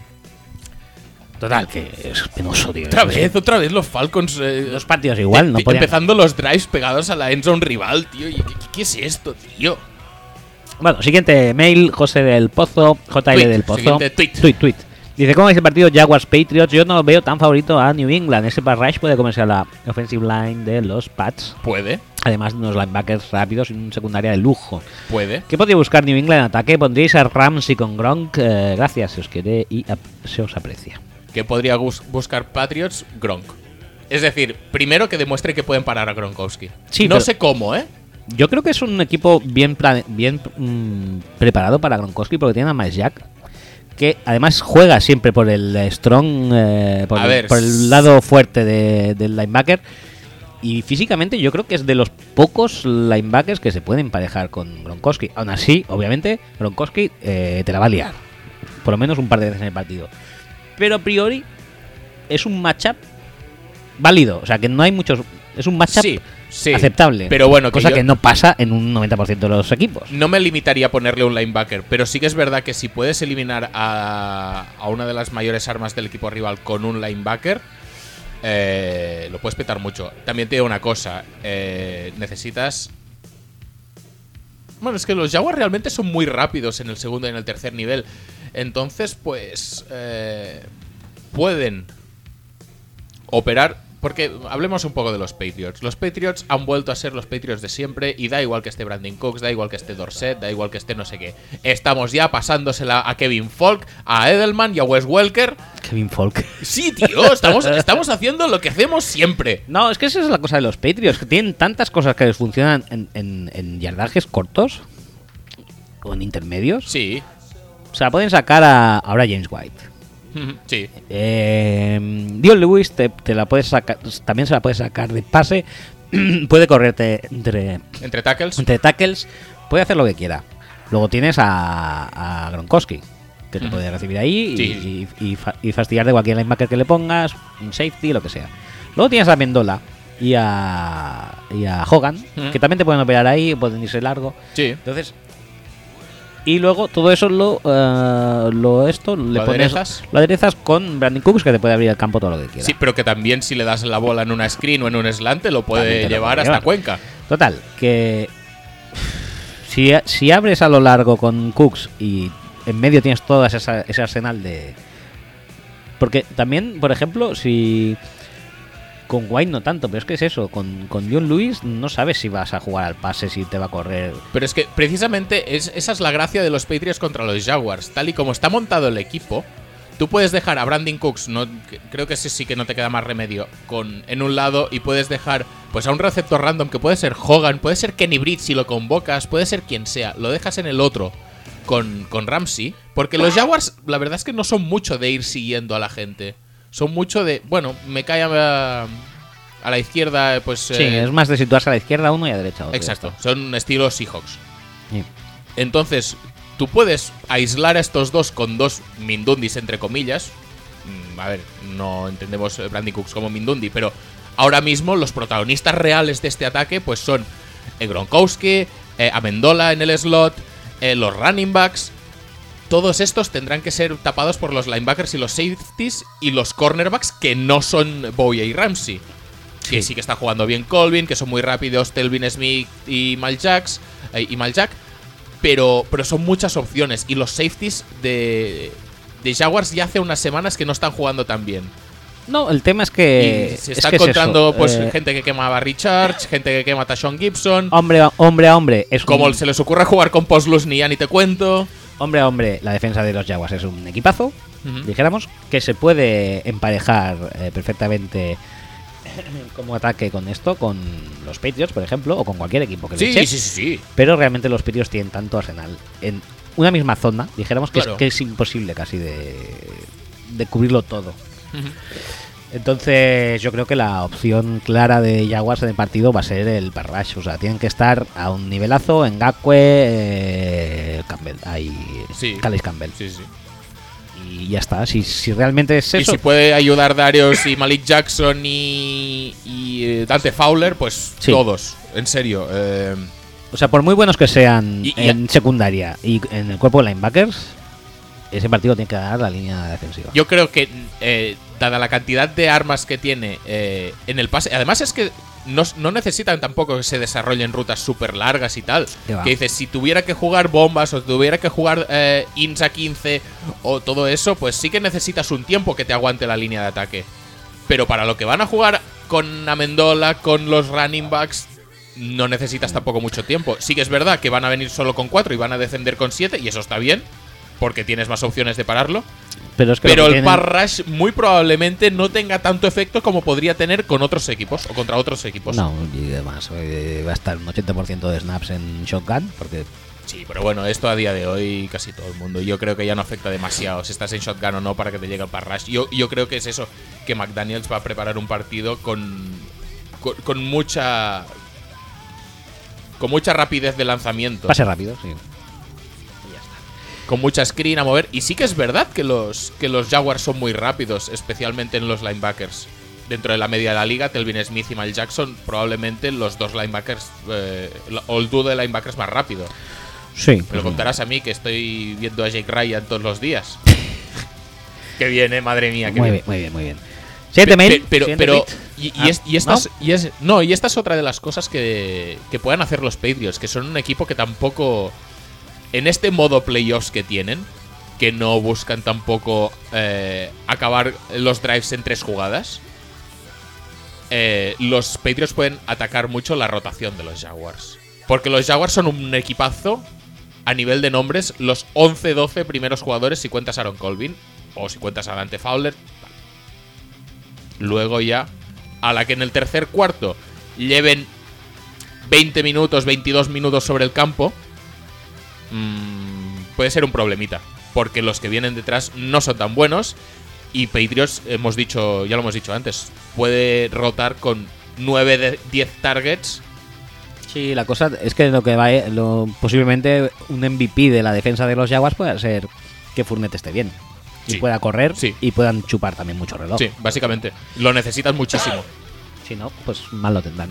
Yo creo que, que es eso, que aunque muy espectacular que sea la defensa de los Jaguars, creo que los partidos van a ganar igualmente. Porque Sí, sí, básicamente eh, Por- dependerá más de. Es, es un poco. Te estoy comprando la teoría así eh, en vivo y en directo. eh, la. La defensa de los Jaguars no va a ser tan protagonista. O sea, lo va a ser, obviamente. Pero no tanto como el ataque, porque si el ataque es incapaz de hacer nada, la, la defensa dejará de ser protagonista. Y además, esta semana no sabemos si por eh, calidad de los Steelers individualmente, por esquema o por lo que o porque estaban en la parra, la defensa de los Jaguars encajó 42 puntos. sí, sí, tal cual.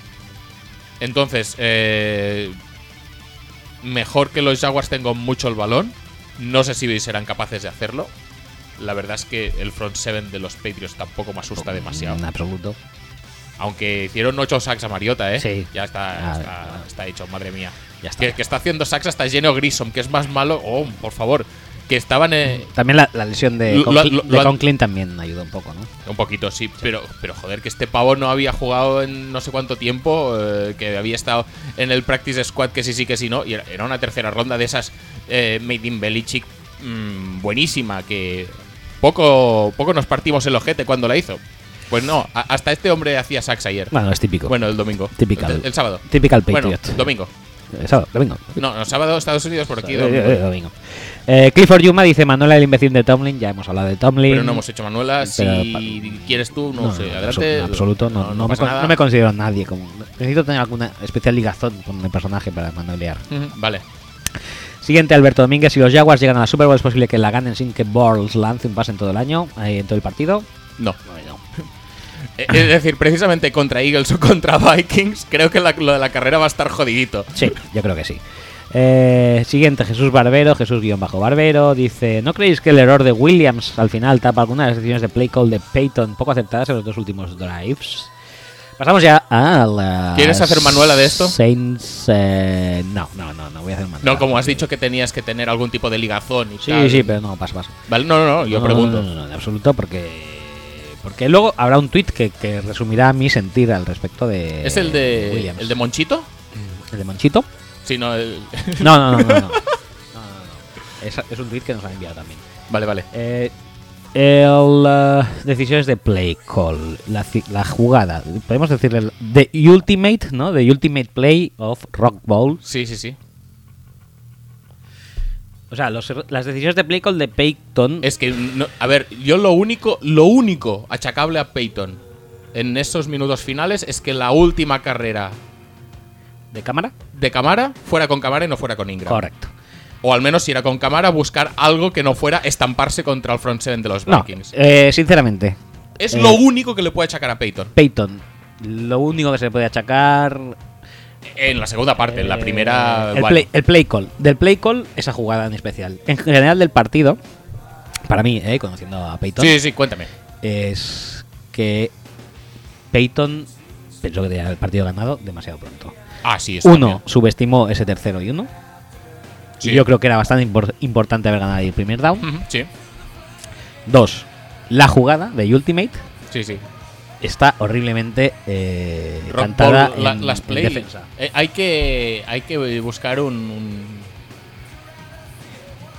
un, un seudónimo o un algo para la última jugada de la Rock Ball. La Rock Ball está muy bien como como concepto, Como concepto. pero la última jugada se nos está haciendo como un poco largo cada vez que Sí, la tenemos sí, que sí, sí. mencionar. Vale, ya lo pensaremos. Bueno, eh, esa jugada está horriblemente defendida. Sí, sí, sí, sí. Y, es decir, y pensó que no iba a ir a ningún sitio y que estaba ganado. Y, dije, y dijo, bueno, con la parra eh, salimos ahí, ponemos un poco en las bandas y ya está. Pero el tema es, a ver, ¿qué hacen ahí dos linebackers en medio? No lo sabe ni su puta madre. no, tío. No lo sabe Pero ni su puta eso lo controla Peyton, esto también te lo digo, ¿eh? Debería.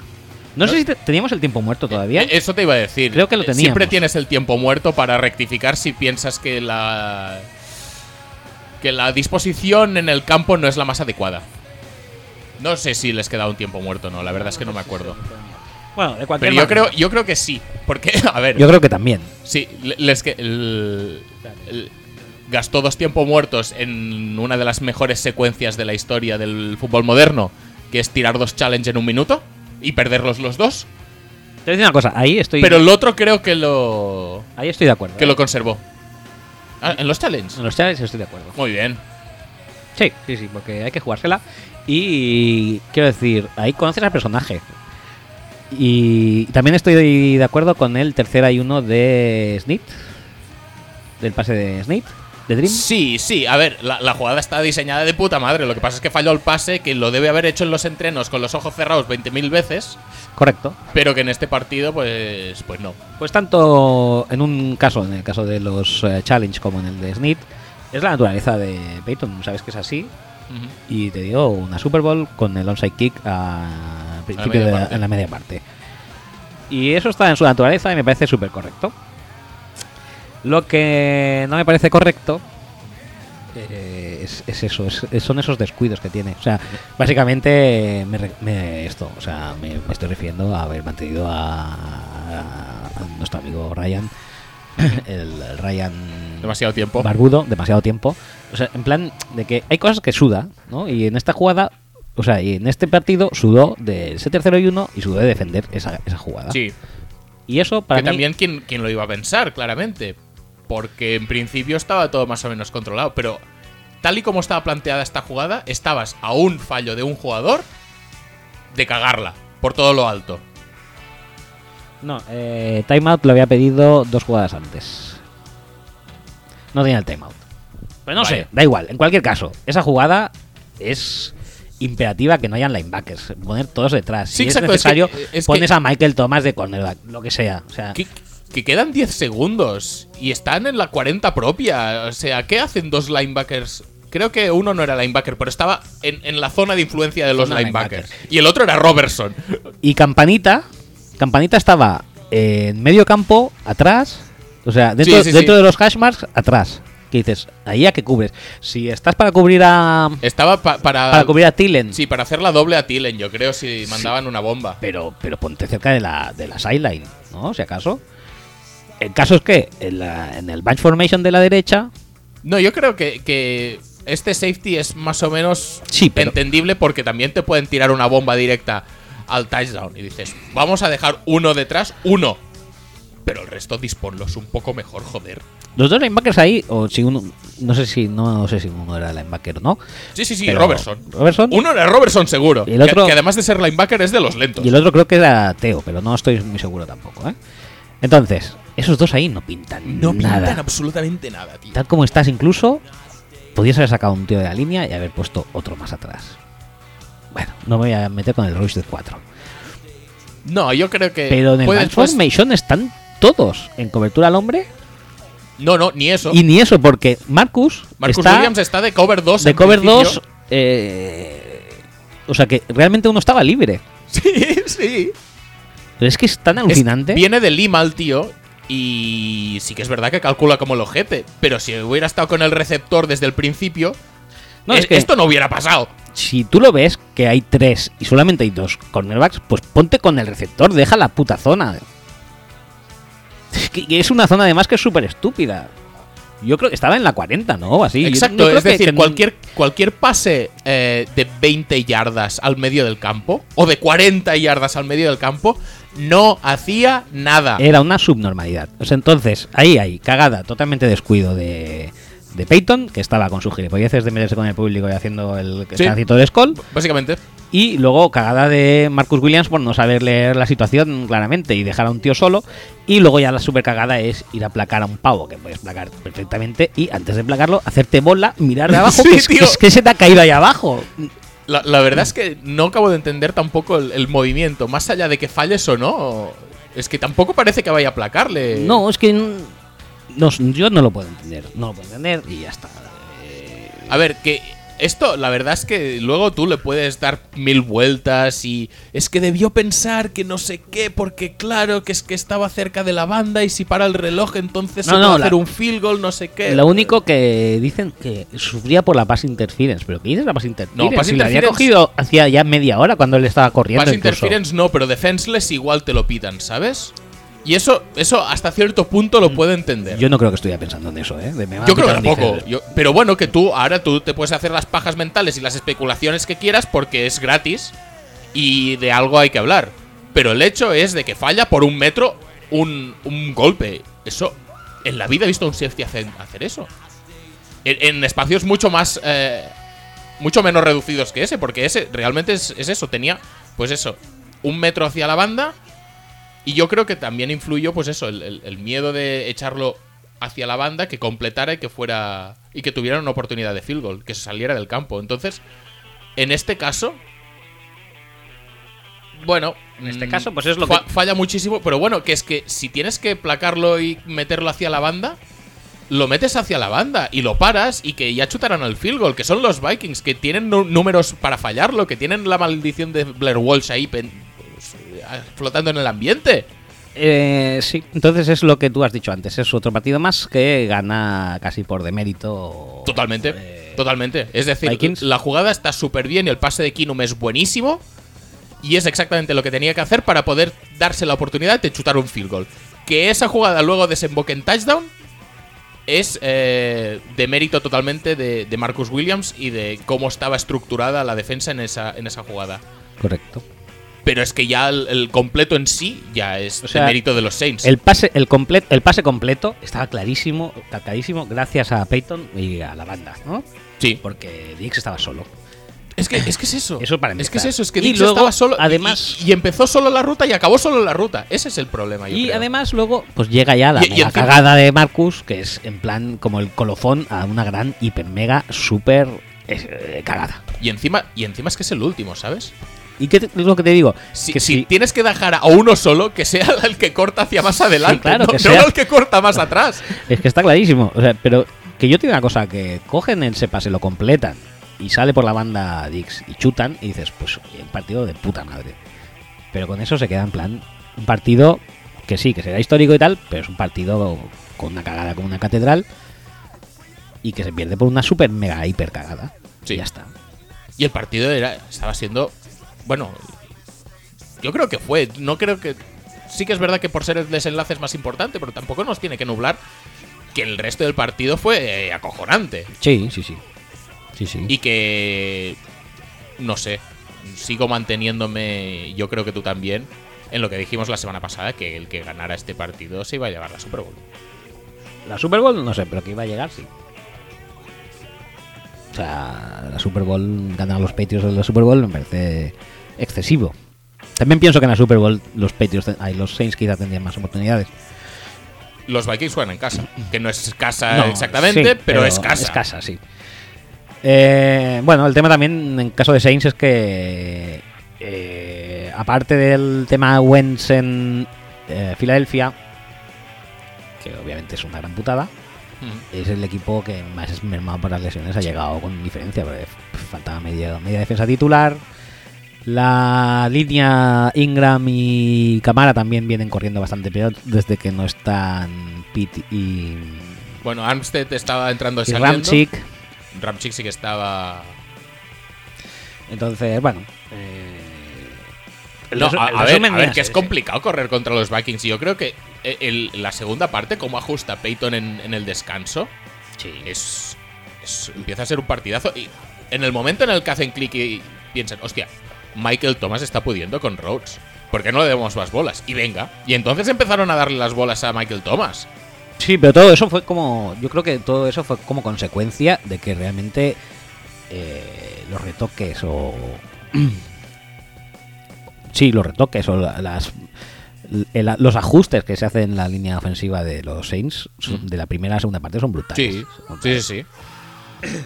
Pero es que saber que hay un matchup que ganas, yo creo que también te da confianza, ¿eh? A, a nivel de arriesgar un poco más, a nivel de no dejar a, a Josh Hill protegiendo, a nivel incluso de involucrar a tus estrellas. Es que la primera parte de los Saints también me parece un, un ejemplo de overthink, de decir, no, no, no, es que estos esperan mucho a Michael Thomas y mucho a cámara, vamos a intentarles dar bolas a, Ted- a- a. Ted Ginn, a Josh Hill, a...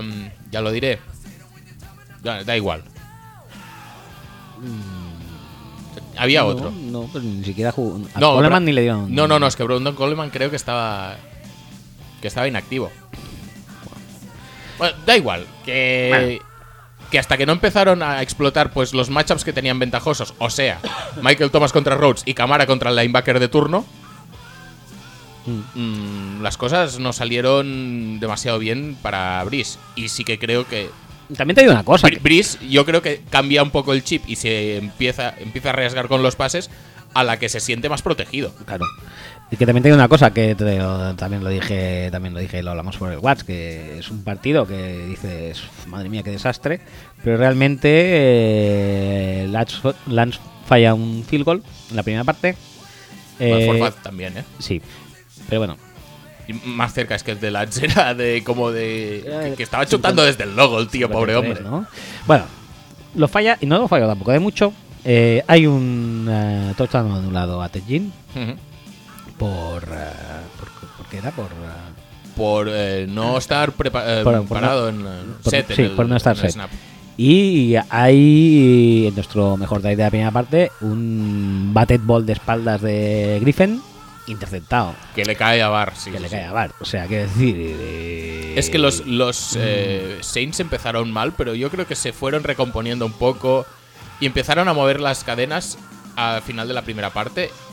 Y yo creo que eso también les dio confianza, pues de cara a la segunda, petarlo muchísimo y ya con los ajustes de Pey- Peyton, pues. No sé, la verdad es que me gustó mucho el, el partido de los Saints. Y yo creo que. Eran el equipo más en forma. Sí, yo creo que el hecho de que de la segunda parte que hicieron demostraba que yo creo que hubiera sido el equipo a batir en la, en la NFC por lo menos. Y la intercepción de Brice, la primera, es porque se le ha quedado corto, porque era touchdown ¿eh? también. También. Y, En fin. y de todas maneras, también te digo una cosa, eso tampoco que no. Que no empañe que el- el- los Vikings con lo que tienen siguen haciendo partidazos mm, semana tras semana. Sí, la verdad es que, bueno, lo de los Vikings es extraño. La defensa no hay nada que decir, pero el ataque eh, yo sigo sin explicar demasiado bien cómo funciona. Porque Keenum está a un nivel brutal. Y es decir, eh, no, es que. eh, es que vamos a ver una mierda de quarterbacks en la final de conferencia porque se enfrentan Falls contra Keenum. A ver. Mm, poco respeto también. Porque no estamos hablando del mismo nivel de quarterbacks. No. En absoluto. Y, En absoluto. y Keenum sí que es verdad que tiene un pase horrible, Sí. que es el de la intercepción. Sí. De Marcus Williams, por cierto. Correcto. Pero un, pase que no tenía que haber lanzado. No, no, te- se tendría que haber comido el sack ahí. Eh, tenía, tenía, era una jugada prediseñada, casi te diría, con una sola lectura y, y no es- existía esa, esa lectura. Intentó inventar y bueno, pues lol. Pero, pero el resto de pases que pone, incluyendo el, el de la última jugada, Sí. o otros a Tillen. Hay uno que le pitan Sí. a Tillen, que le pitan pass interference y encima la coge, Sí. ese pase es una bestialidad de pase. Ese pase está muy bien puesto. O sea que no me pongáis tampoco a Keenum como quarterback de mierda porque lo está petando. Igual no está haciendo 400 yardas como Roethlisberger. O igual no tiene la espectacularidad que tienen otros. Pero lo está petando. Sí. Y desde luego, el juego del ataque de los Vikings no pasa por Latavius Murray. Es que eso es lo que me- más me extraña, o sea, que funcione y no por Keenum, sino porque detrás está Latavius Murray y Jerry McKinnon, que no es que Pero sean... que, que volvió a hacer un partido horrible Latavius Murray, a pesar de que tuviera un touchdown. Que Sí, no, sé si tiene dos yardas de promedio. Es lo que es eh, Latavius, tampoco tampoco se le puede pedir más. Total, que mm, que es lo que es lo que fue la un partido muy bueno, de sí, poder sí, a sí. poder y decidido por una cagada espectacular previo a una preparación de jugada defensiva. Yo no, no, es que te diría horrible. que, decidido por una cagada espectacular eh, y, y decidido por una cagada espectacular dentro de la ya de por sí cagada espectacular. Correcto. Eh, una cagada tras otra. Me recuerda los. ¿Cómo se llaman aquellos? ¿Los círculos convergentes? No, los círculos no eran. ¿Conjuntos? Conjuntos. Sí, de matemáticas. Eso que eran así, conjuntos. Los diagramas de Di- Ben. Diagramas de Venn. Correcto. Venga, Luis. eh, Luis, con muchas admiraciones, Luis YSLU. Dice: Los puestos de head coach que quedan libres, ¿quién pensáis que lo ocupará McDaniels a Titans o Colts? Colts. Colts estaba prácticamente hecho, ¿no? hecho, sí. Y Titans. Y Titans no lo sé porque están a tiempo aún de volver a contratar a Mularkey si quieren. Que está libre, Está dicen. libre an- antes, día de hoy. antes que no se lo quiten los Browns. que se están ya están salivando contra Mularkey. Shurmur dicen que va a Giants. Giants. Y Y Bravel se va a ir Y pues, donde, que a- donde, donde quede libre. Arizona, ¿no? Supongo. Bueno, Titans, ¿quién? Titans también lo quería, ¿no? Sí, Titans también lo quiere. A Ah, por. Porque el general manager de Titans. No, no sé la razón, la verdad. Sí, el general manager de Titans. Pero Bravel es un nombre bastante. No sé. El general manager de Titans era eh, parte del, eh, de la directiva de Patriots cuando Bravel jugaba. Y parece que tienen. ¿Y qué quieres que te Lazos. diga? La, la verdad es que me parece raro porque tampoco ha demostrado demasiado. Es que no ha dado tiempo tampoco, pero mira tú, casi que me alegro de que se empiecen a barajar nombres nuevos para head coach, porque es que si no, Sí. que vamos a ir. Ya estaban diciendo que si estaban interesados en Manchak, no sé quién. Y. y No, no, tío. Un poco de sabia nueva siempre va sí, bien. tío, sí. Por favor. Siguiente tweet de Joan Back. Dice: ¿Son los running back de Pates de Patriots los más, los más versátiles de la liga? Lo digo por la cantidad de skins que usa New England. Pues sí, ya hemos hablado del tema.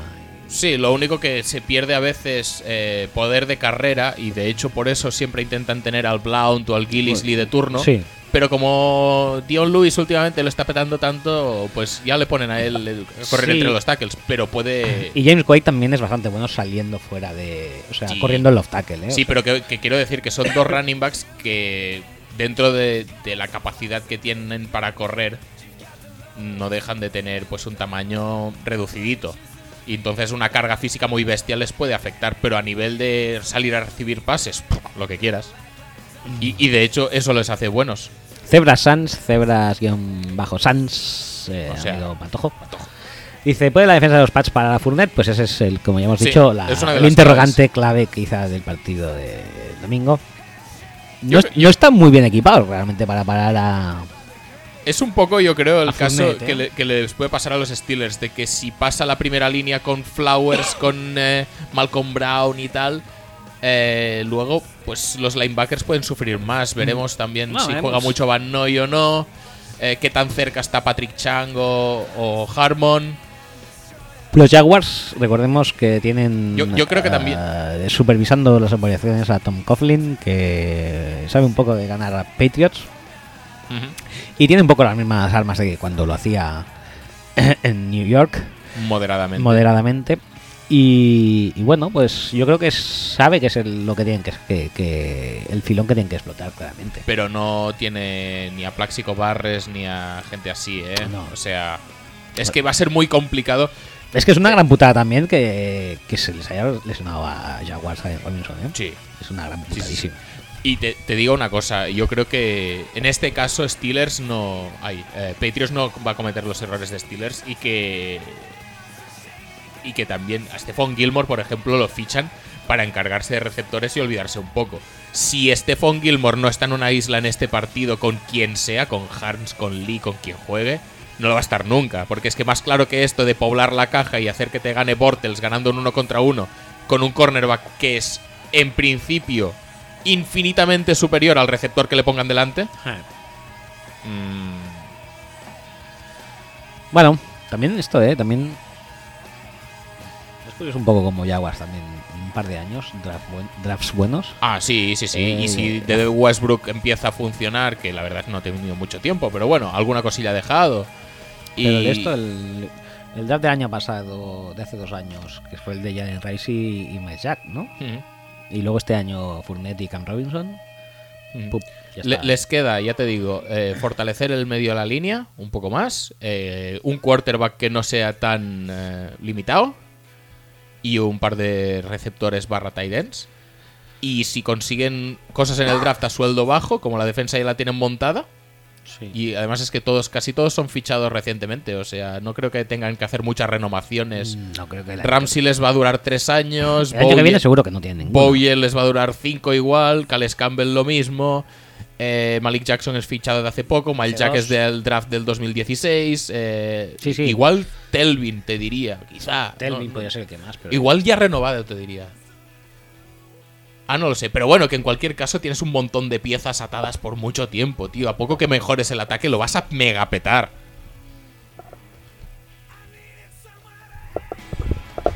Vamos a ver. eh, Vamos a buscarlo, va. Telvin Smith. Telvin Smith. eh, Spotrack, Spotrac.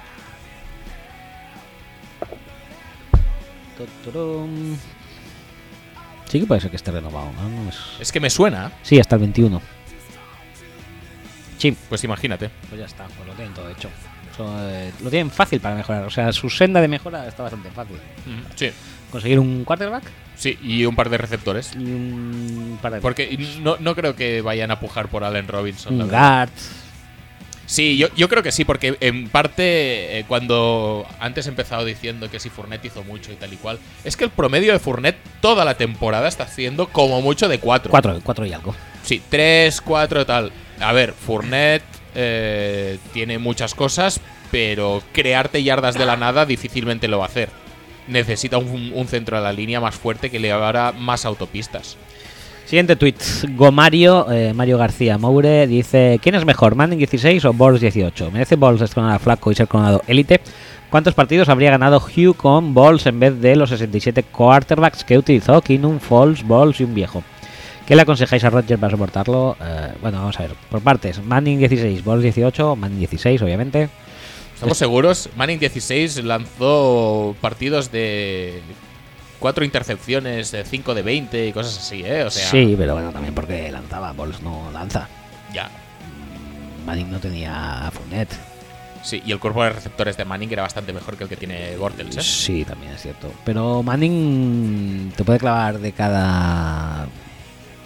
Puede clavar pases largos fácilmente más del 50% y más largos que Está- que ¿Estamos seguros que podía hacer pases largos Manning del 16?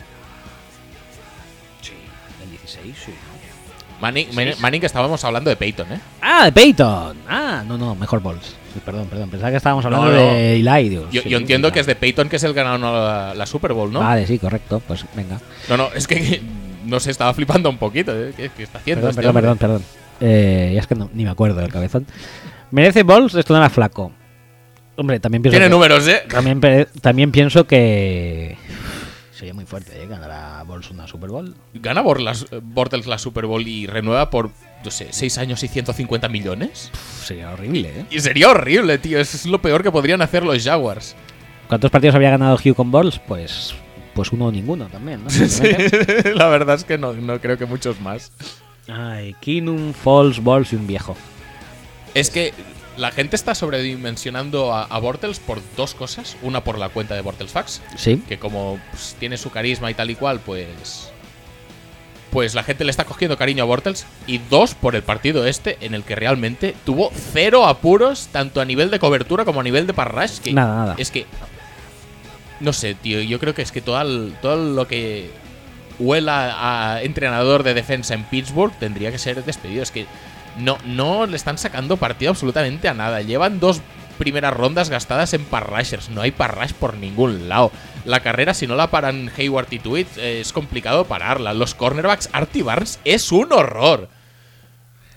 Pues a mí hasta casi me gustó. ¿Qué dices? Fíjate- si fíjate- es mejor Hayden que Artie Barnes. Pues fíjate el nivel de Steelers. Es, es- es mejor Hayden. eh, que no, no lo sé, la verdad es que no, no se desarrolla ningún pick de draft bien. Bueno. Eh, no- no, los no. jugadores están fatal posicionados. tío. No volvamos a Pittsburgh, que ya hemos no, no, ya, ya, ya, vale, perdón. Siguiente tweet de Diego Didu6581 dice: Si los Jaguars ganan a Patriots y Ball sigue haciéndolo como está haciendo hasta ahora, ¿puede convertirse en MVP? No. No. y de, de hecho, el MVP lo dan para, por la temporada Ah, regular, sí, en eh, principio, ¿no? Sí, y lo dan este fin de semana, ¿no? O, No, en el- yo creo que es el. o las- la- el fin de semana de la Pro Bowl. Te diría que ese, o incluso el día antes de la Super Bowl, ¿eh? No, yo creo que es el día antes de la Pro Bowl, pero no sé seguro. Bueno, da igual. Bueno, que, No pasa nada, Bortles, que en, prin- principio es por la temporada regular y Bortles, la verdad, si quieren premiar a alguien de los Jaguars tendrán que dárselo a Ramsey o a Campbell. Sí. Eh, siguiente, Rick Football 14 dice: Con Wentz era que tan sí, ¿no? Pues, Pues tenía pinta, posiblemente. tenía sí, pinta, la sí, verdad. sí. Eh, Mark, Mi- mire- mira dónde están llegando sin él, sí. pues lo que podría haber sido con. Mark Batch, que es Cranback con K en eh, Twitter, dice: Mirando los cubis de la final de conferencia, Brady sexta ronda, Falls tercera ronda, Keenum undrafted y Balls es Balls. Sí, pero es primera ronda, ¿eh? Top 5. Top 3. ¿Top 3 era?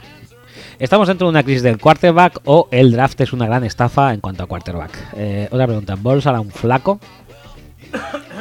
Bor- Bortles, No hará un flaco. mm, a ver, lo veo Lo veo complicado. muy difícil, ¿eh? A ver, también es verdad que Flaco, eh, la run de el playoffs que tuvo para ganar la Super Bowl fue muy bestia, ¿eh? Fue impresionante. Eh, y Bortles, de momento, los dos partidos que ha jugado, No ha sido eso. está siendo más quarterback corredor que otra cosa.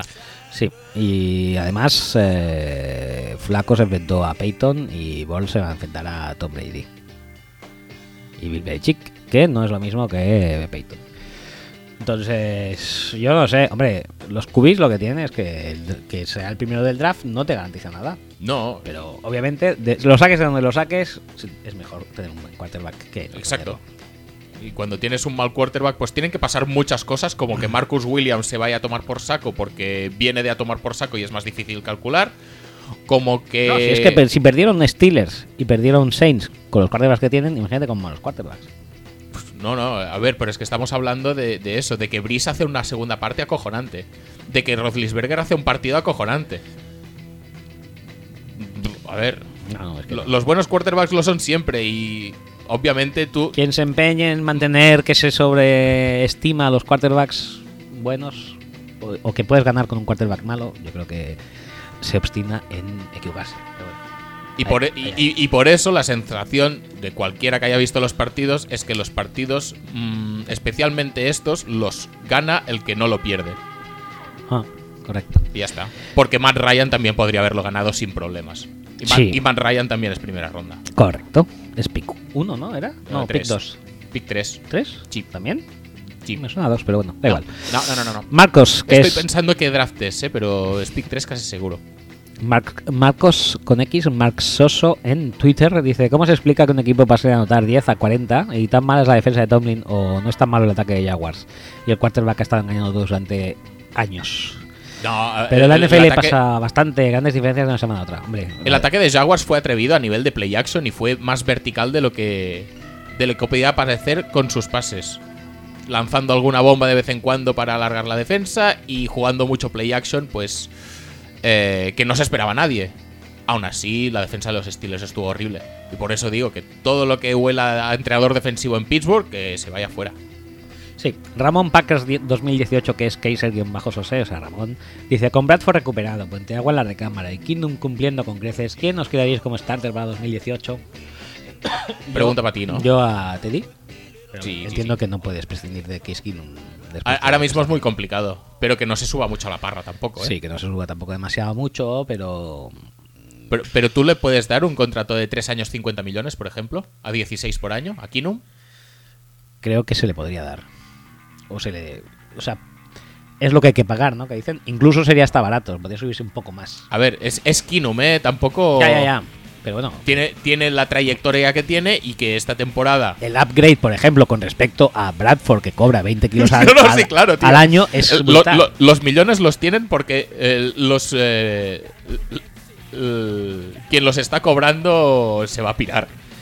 Esperemos. Claro. Por el bien de, de- de los Vikings y de sí. la NFL en general. Y de mi salud mental en especial. Y de los Browns que probablemente le fichen. Ojalá. Ojalá y no destruyan a otro quarterback que no es necesario destruir. Philip Asimov dice: Medio partido estuvo el pobre Tomlin con un pegote asqueroso en la barba y nadie se le dijo, oye, límpiate ahí que tienes baba y te están viendo millones de eh, personas por la tele. Vosotros se lo diríais u os callaríais y que se lo diga otro por si las moscas. Yo me callo. Yo en estos casos siempre me callo. Sí. Sí. Bueno, es que Te, te puedes hacer luego el longis y decir, ah, no me había dado cuenta. tal". No sé, yo creo que. Bueno, depende de cómo te caiga también. Si tienes como una. Ay, es que ya lo está haciendo mal Tomlin otra vez. Mira que jugarse ese cuarto y uno, que no le puede decir a Haley que se juegue el quarterback sneak. Ya está bien. Pues entonces sí que puedes decir, pues ahora toda la segunda parte, ahí con la babota ahí pega. Sí. No, no lo he visto yo, lo tengo. ¿Eso, No, es real, realmente? Pues supongo que sí. Philip Asimov es un tío que está muy por los detalles y sobre todo si son líquidos blancos y demás. Siguiente tweet, Arashi-EG dice: ¿Es Mike Tomlin igual de malo que Hugh Jackson, aunque lo disimule por tener más talento sobre el terreno del juego? No. No. Roberto Sánchez Lillo, Y- RS y no- Lillo. y no estamos tampoco alabando mucho a Tomlin con eso. No, no, no, no. Dice, ¿cuándo empiezan los playoffs para los Patriots? Porque esta semana echaron un entrenamiento televisado y el próximo domingo tienen otro programado contra cierto equipo que ganó unos Steelers que llegaron tarde al partido. Menos mal que tenemos el Vikings Eagles. Mm, Bueno. Bueno, Es dudosete, hay que jugarlo el, el Patriots Sí, Jaguars. sí. ¿eh? Igual que el Patriots Titans no hacía falta jugarlo. aquí llega el... Que por cierto, muchas complicaciones le puso Lebo a, a, a Brady, ¿eh? como, como siempre, no, no, como siempre. Sí, sí, sí, sí. No, no, pudo, no pudo parar No de. puedo, no. Siguiente. Yo creo que también por eso vimos un poco a, a- a Kevin Falk y a Wes Welker y a toda esa gente, porque. Porque es lo de siempre. es- es que- lo- si me vas a sacar lo de siempre, Lebo, te voy a poner yo también lo de siempre, ya es está. que, es que eso Brady con ojos cerrados. O sea, lo hacía con ojos cerrados cuando los Steelers jugaban contra ellos con una defensa medio decente. Sí, exacto, cuando estaba no- Polamalu Que no es la de los Titans, precisamente. Que bueno, que está bien que Kevin Bayard haya hecho muchas intercepciones, pero ayer no podía con Gronk, pobrecito.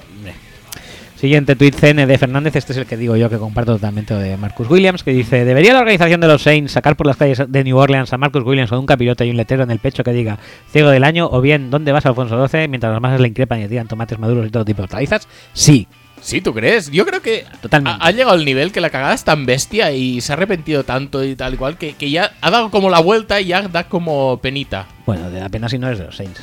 A mí... ¿Sí? No, no, no, yo, yo, yo- mi impresión externa era esa, que... No, no, o sea, tú, eh, a mí porque fue contra Vikings, ya te digo. Pero ya se contra Panthers. ¿Qué- ¿Cómo te sentó a ti el... No, no, aquel- no, lo de Bostic, de horrible, eh, horrible, eh, pero... Pues es lo mismo. Siguiente tweet, Fernando Juzgado, que dice que ya nos envía el mail, correcto. Ah, vale, bien. Sí, sí, sí, ya lo hemos leído. Sports Adicto dice cómo veis las finales de conferencia, también más o menos, tanto por ciento, dice. Sí, sí, sí, sí. Tanto por ciento, pues Patriot Jaguars... 80-20, Yo iba a decir 70-30, pero... bueno, por ahí, por ahí. Y el otro 60-40. va. Sí, la verdad es que antes he dicho que contra Saints eh, iban a tener 0% y contra Vikings 10, pero igual me he pasado realmente. También voy a decir 30-70 yo aquí, ¿eh? Vale, yo un 60 60-40. La verdad es que los, los Eagles realmente, si sacan outs y. eh, bueno, por el lado de Bar, pases cortos como hacían. Con, Yo creo que si están cerca de... Si sacan a Golor fuera y tal, y si tienen una buena noche en la línea ofensiva y pueden correr. Yo pues, creo puede, puede depender del segundo receptor. Es decir, si tú miras el cuerpo de receptores de los Eagles contra el cuerpo de cornerbacks de los Vikings, tú ves por dónde pueden hacer daño. Y tú puedes mandar a Golor en largo y si no está con Rhodes, pues quién la va a seguir. ¿Va, va a hacer sendejo de intercepciones de la parra todas las semanas? para mí, Trey Waynes está en mejor forma de lo que la gente opina. ¿eh? Puede ser, puede ser. Pero vamos, que por mucha ventaja que tú saques con los receptores, tiene que haber un quarterback que la ponga. Y es que me, me cuesta mucho de, de confiar en eso. Ya, ese es el tema, sí. Eh, ya hemos acabado con los tweets más o menos. Hasta el gofista que dice Super Bowl que queréis y la que creéis que será. Yo quiero, yo quiero que no estén los Patriots porque estoy aburrido ya. O sea, Yo, yo, quiero también un. yo quiero Jaguars Eagles, pero va a ser la otra, la opuesta. Yo quiero un Vikings eh, Jaguars y va a ser Vikings Patriots, espero. Bueno, tampoco espero, o sea, sí, va, que ganen los Patriots. Como que- son tus equipos, como tienes muchos, puedes elegir, ¿no? Sí, que ganen los Patriots así por lo menos. Imagínate que ya ganan los Jaguars, Super Bowl. no, tío. Sí, No, tío, que, no, que- tío. que la van a cagar con Bortles, tío, y nos vamos a reír, cacho. No, que, que Bortles Fuck, esa, esa, esa cuenta puede, puede ser ya totalmente. De caernos graciosa, fíjate, eh, la evolución de caernos graciosa hace tres o cuatro semanas. Sí, ahora, Ahora está un poco ya impertinente. eh, Sí, la verdad es que está un poco, sí. rayando Sí, sí, un poco la impertinencia grosera. Sí, sí, sí, sí, sí, sí, es verdad eso. Imagínate aguantarlo. No, tío, ¿qué pasó? No cal. Casi que prefiero que pasen Patriots y ya está. Y una Pues Super que Bowl no sé, tío, es, que muy aburrido, tío, Patriots. Además, si pasan Jaguars, eh, igual tengo la oportunidad de volverme a poner mi camiseta Ah, Fred Taylor. Teal Ah, de- ¿Es Fred Taylor? No, no, es Jones Drew. Es Jones Drew, sí, correcto. Oye, que si no pasan también te la puedes poner, eh. Total. No sé la primera vez que ha sido una Super Bowl en la que no están los Jaguars. pues la- ¿ves? Sí, sí, sí, es verdad, sí. Sí. Bueno, pues hemos sacado los tweets. Vamos a pasar a un mail que tenemos aquí de Filipa Simov, que dice: Buenas tardes, chicos. Un saludo a los mejores presentadores del mejor podcast, el mejor deporte, después del mejor fin de semana del año. Esto se acaba, qué rápido pasan las temporadas. Un momento, esto no, los- no lo hemos hablado. ¿Se puede considerar el mejor fin de semana del año cuando tres de los cuatro partidos a- se han ganado por cagadas del otro? Ese es el final, dijéramos, pero todo el proceso has flipado bastante, ¿sí o no? En algunos casos sí, en el Eagles Falcons. Ah, en el Eagles Falcons. no mucho. Sí, pues va- vale.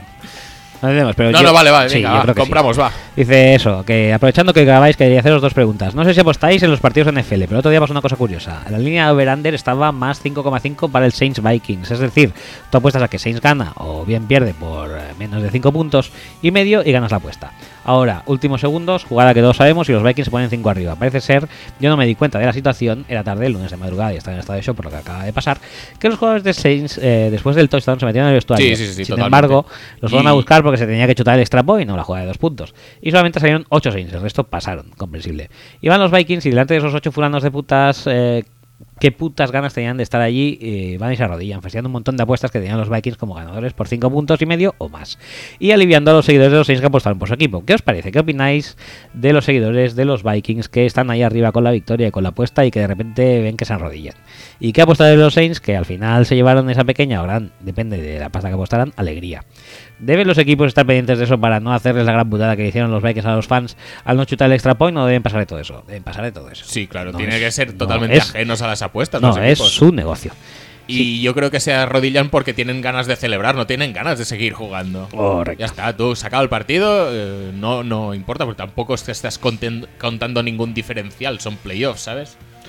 Correcto. Y luego dice, ¿qué opináis de que Belichick parece que se va a quedar sin asistentes? Patricia pinta Lions, McDaniels Colts Titans lo notarán. ¿Qué creéis que, ¿Cómo creéis que les irá?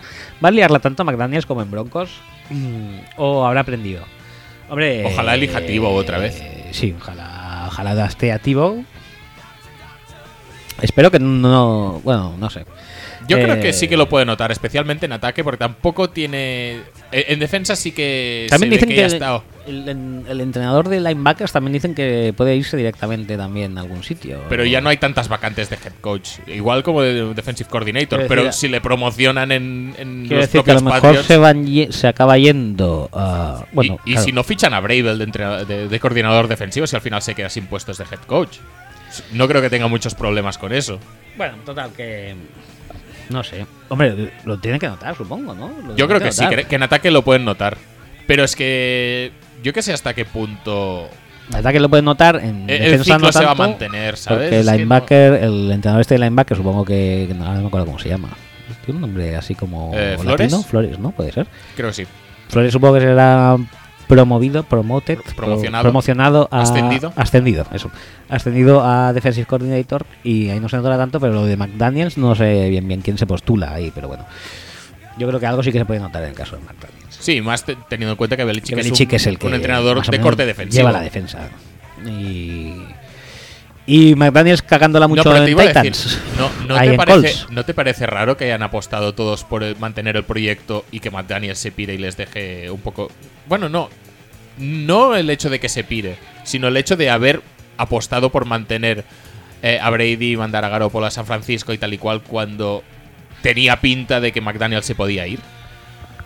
¿Se puede dar continuidad a McDaniels? Sí, yo creo que sí, ¿no? Yo creo que quien más Pues- pues, garantiza. entonces era una promoción interna. quien más garantiza la propia continuidad es Tom Brady, ¿no? Sí, supongo. También es verdad que McDaniels estaba, pues eso, intentando ser más vertical con las armas de estas de, pues, Cooks, Dorset y tal. Eh, pero a fin de cuentas, el ataque de siempre es el que acaba triunfando y el ataque de siempre, pues es el que domina Brady. Bueno, pues eso. eh, pasamos a. mm, A Watts. Venga. El primero oh, no se identifica. Dice: Buenas, principiante en fútbol americano. Os sigo este año. Este año, supongo que será. ¿Dónde dais los podcasts en directo? En ningún sitio, ¿no? No, no, no los damos. no los damos. Nadie los quiere en directo. Eh, y luego dice: Y por favor, aconsejarme una página web para seguir la actualidad eh, diaria de rumores, fichajes, noticias, eh, etcétera. Pro Football Rumors. Talk. No, Pro Football Talk con Florio. Sí. que, Por supuesto. eh, para ir cortito y al pie, también está la de Sports Nation, ¿no? Sí. De redzone.org. De Red, eh, sí, esta es la mejor. Redzone.org, que es una que recopila sí. todas las noticias que van saliendo al día y además están eh, en la página principal, están ordenadas cronológicamente según se van desarrollando. Sí. Y luego puedes scrollear abajo y buscar todas las eh, eh, noticias del por equipo. Sí. Eso está muy bien. Eh, siguiente, eh, Eh, eh, eh, eh, tenemos tres audios de Guille Verde, Rec Detail en Twitter. Y. Y vamos a poner a la primera y luego acabaremos la segunda. Bueno, ponemos todo. Vamos a ello. Mm, ¿Está preparada la mesa? ¿Tú, tú Mm, crees? ¿O habría que poner la tercera directamente? Porque claro, si la primera ha sido así de prueba y la segunda de dedazos, igual la tercera es la buena. Pues vamos a poner la tercera. Venga. A ver, parece que le ha mandado demasiado bajito. Por lo menos es una prueba de que no soy el típico gilipollas que va por la calle mandando grabaciones.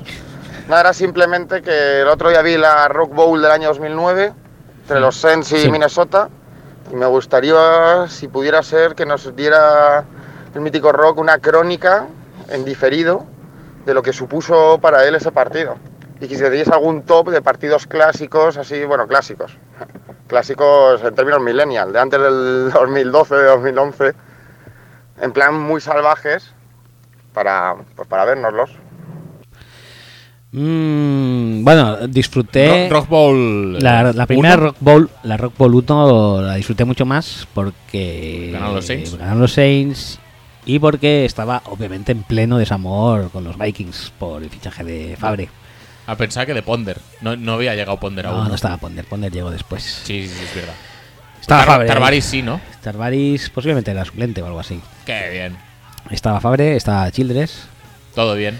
era todo fenomenal y tenía ganas de que se fuera a tomar todo por culo, como se fue a tomar mm, justo después de que perdieran ese partido. Es por ejemplo como si fueras del Madrid, ¿no?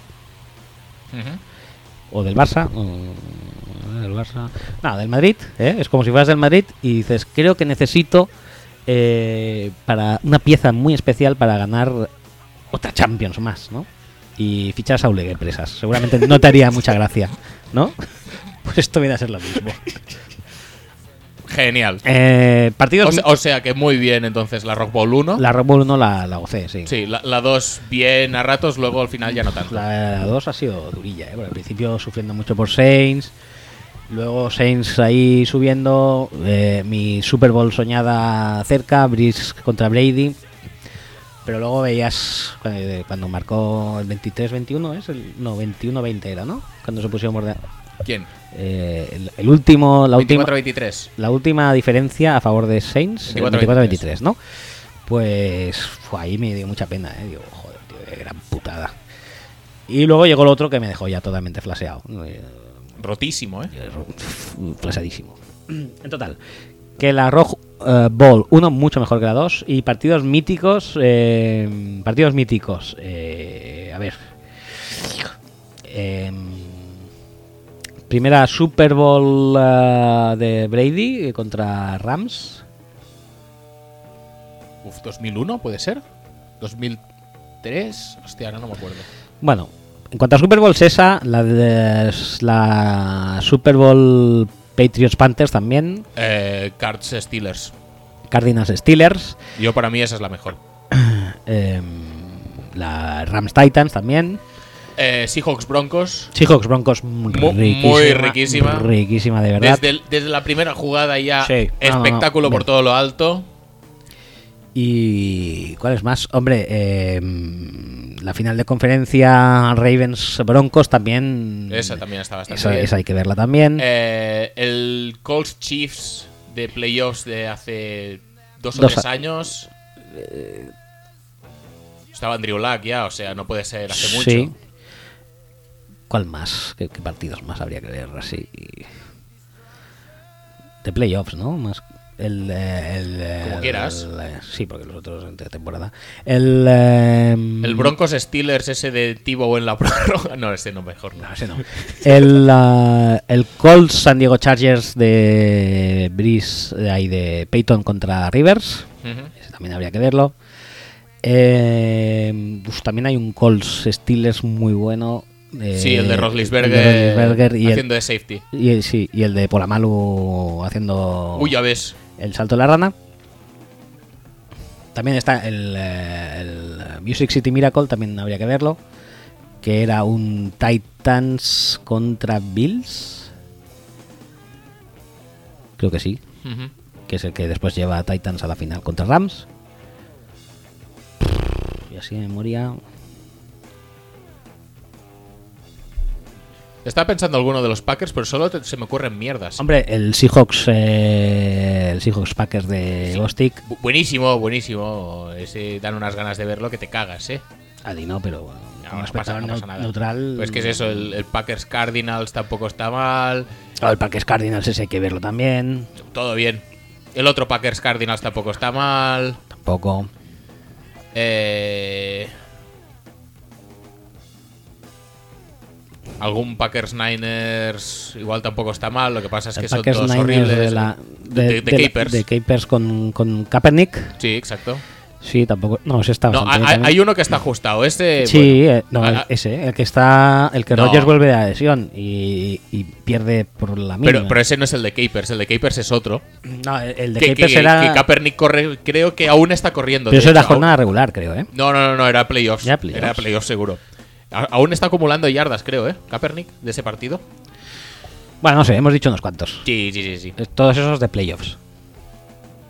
Así que me acuerde de. de, Y. de bote pronto.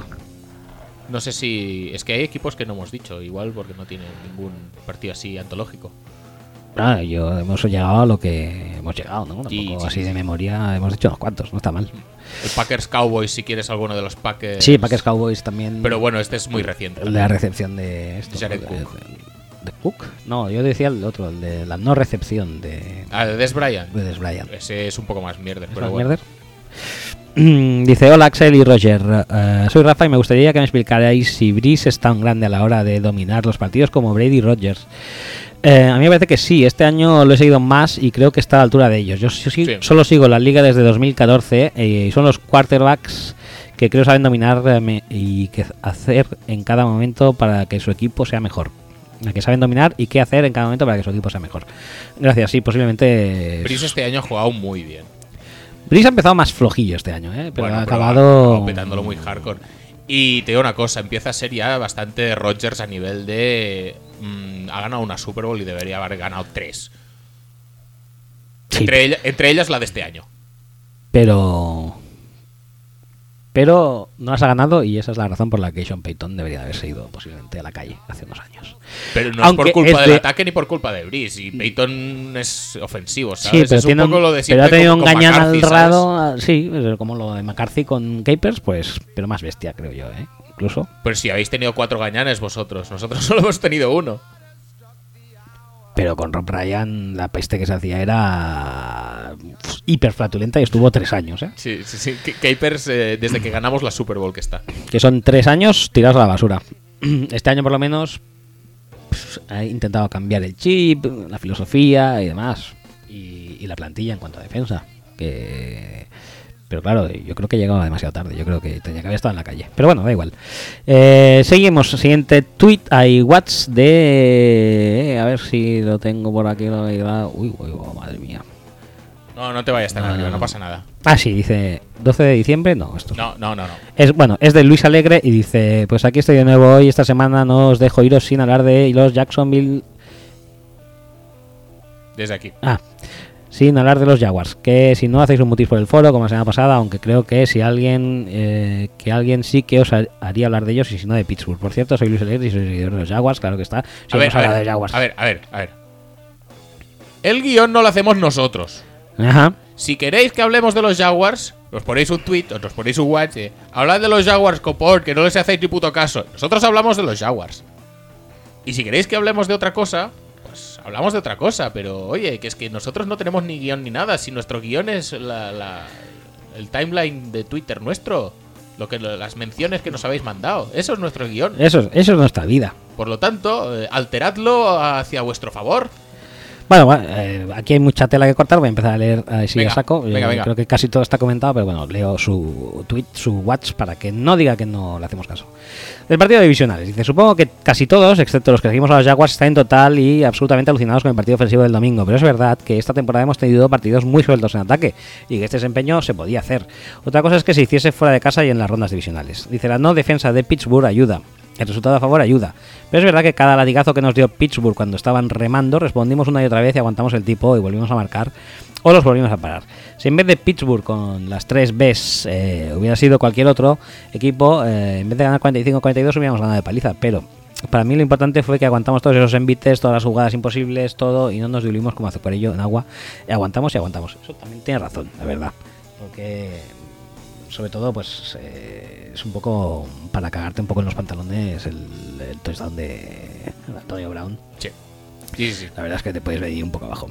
Dice defensa de Jackson. De, de- de todas maneras, también te digo una cosa. Es que si no le hubieran dado esa ventaja inicial, pues lo puedes entender más. Claro. Pero con ese colchón que tenían, es que nunca creo Sí. que llegaron a peligrar, ¿sabes? La victoria de los Jaguars siempre estaban con ese colchoncito.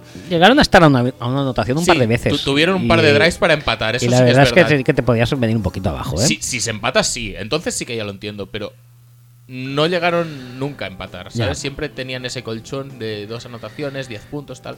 Ahora habla de defensa. Defensa de Jacksonville. Dice, para mí se defendió muy bien, muy bien, al menos lo humanamente posible. No se dejó a Pittsburgh en 10 puntos, pero es que eso es prácticamente imposible. Se consiguieron dos eh, turnovers muy importantes, 14 puntos, y se paró a Pittsburgh en dos cuartos downs, eh, que son otros dos turnovers.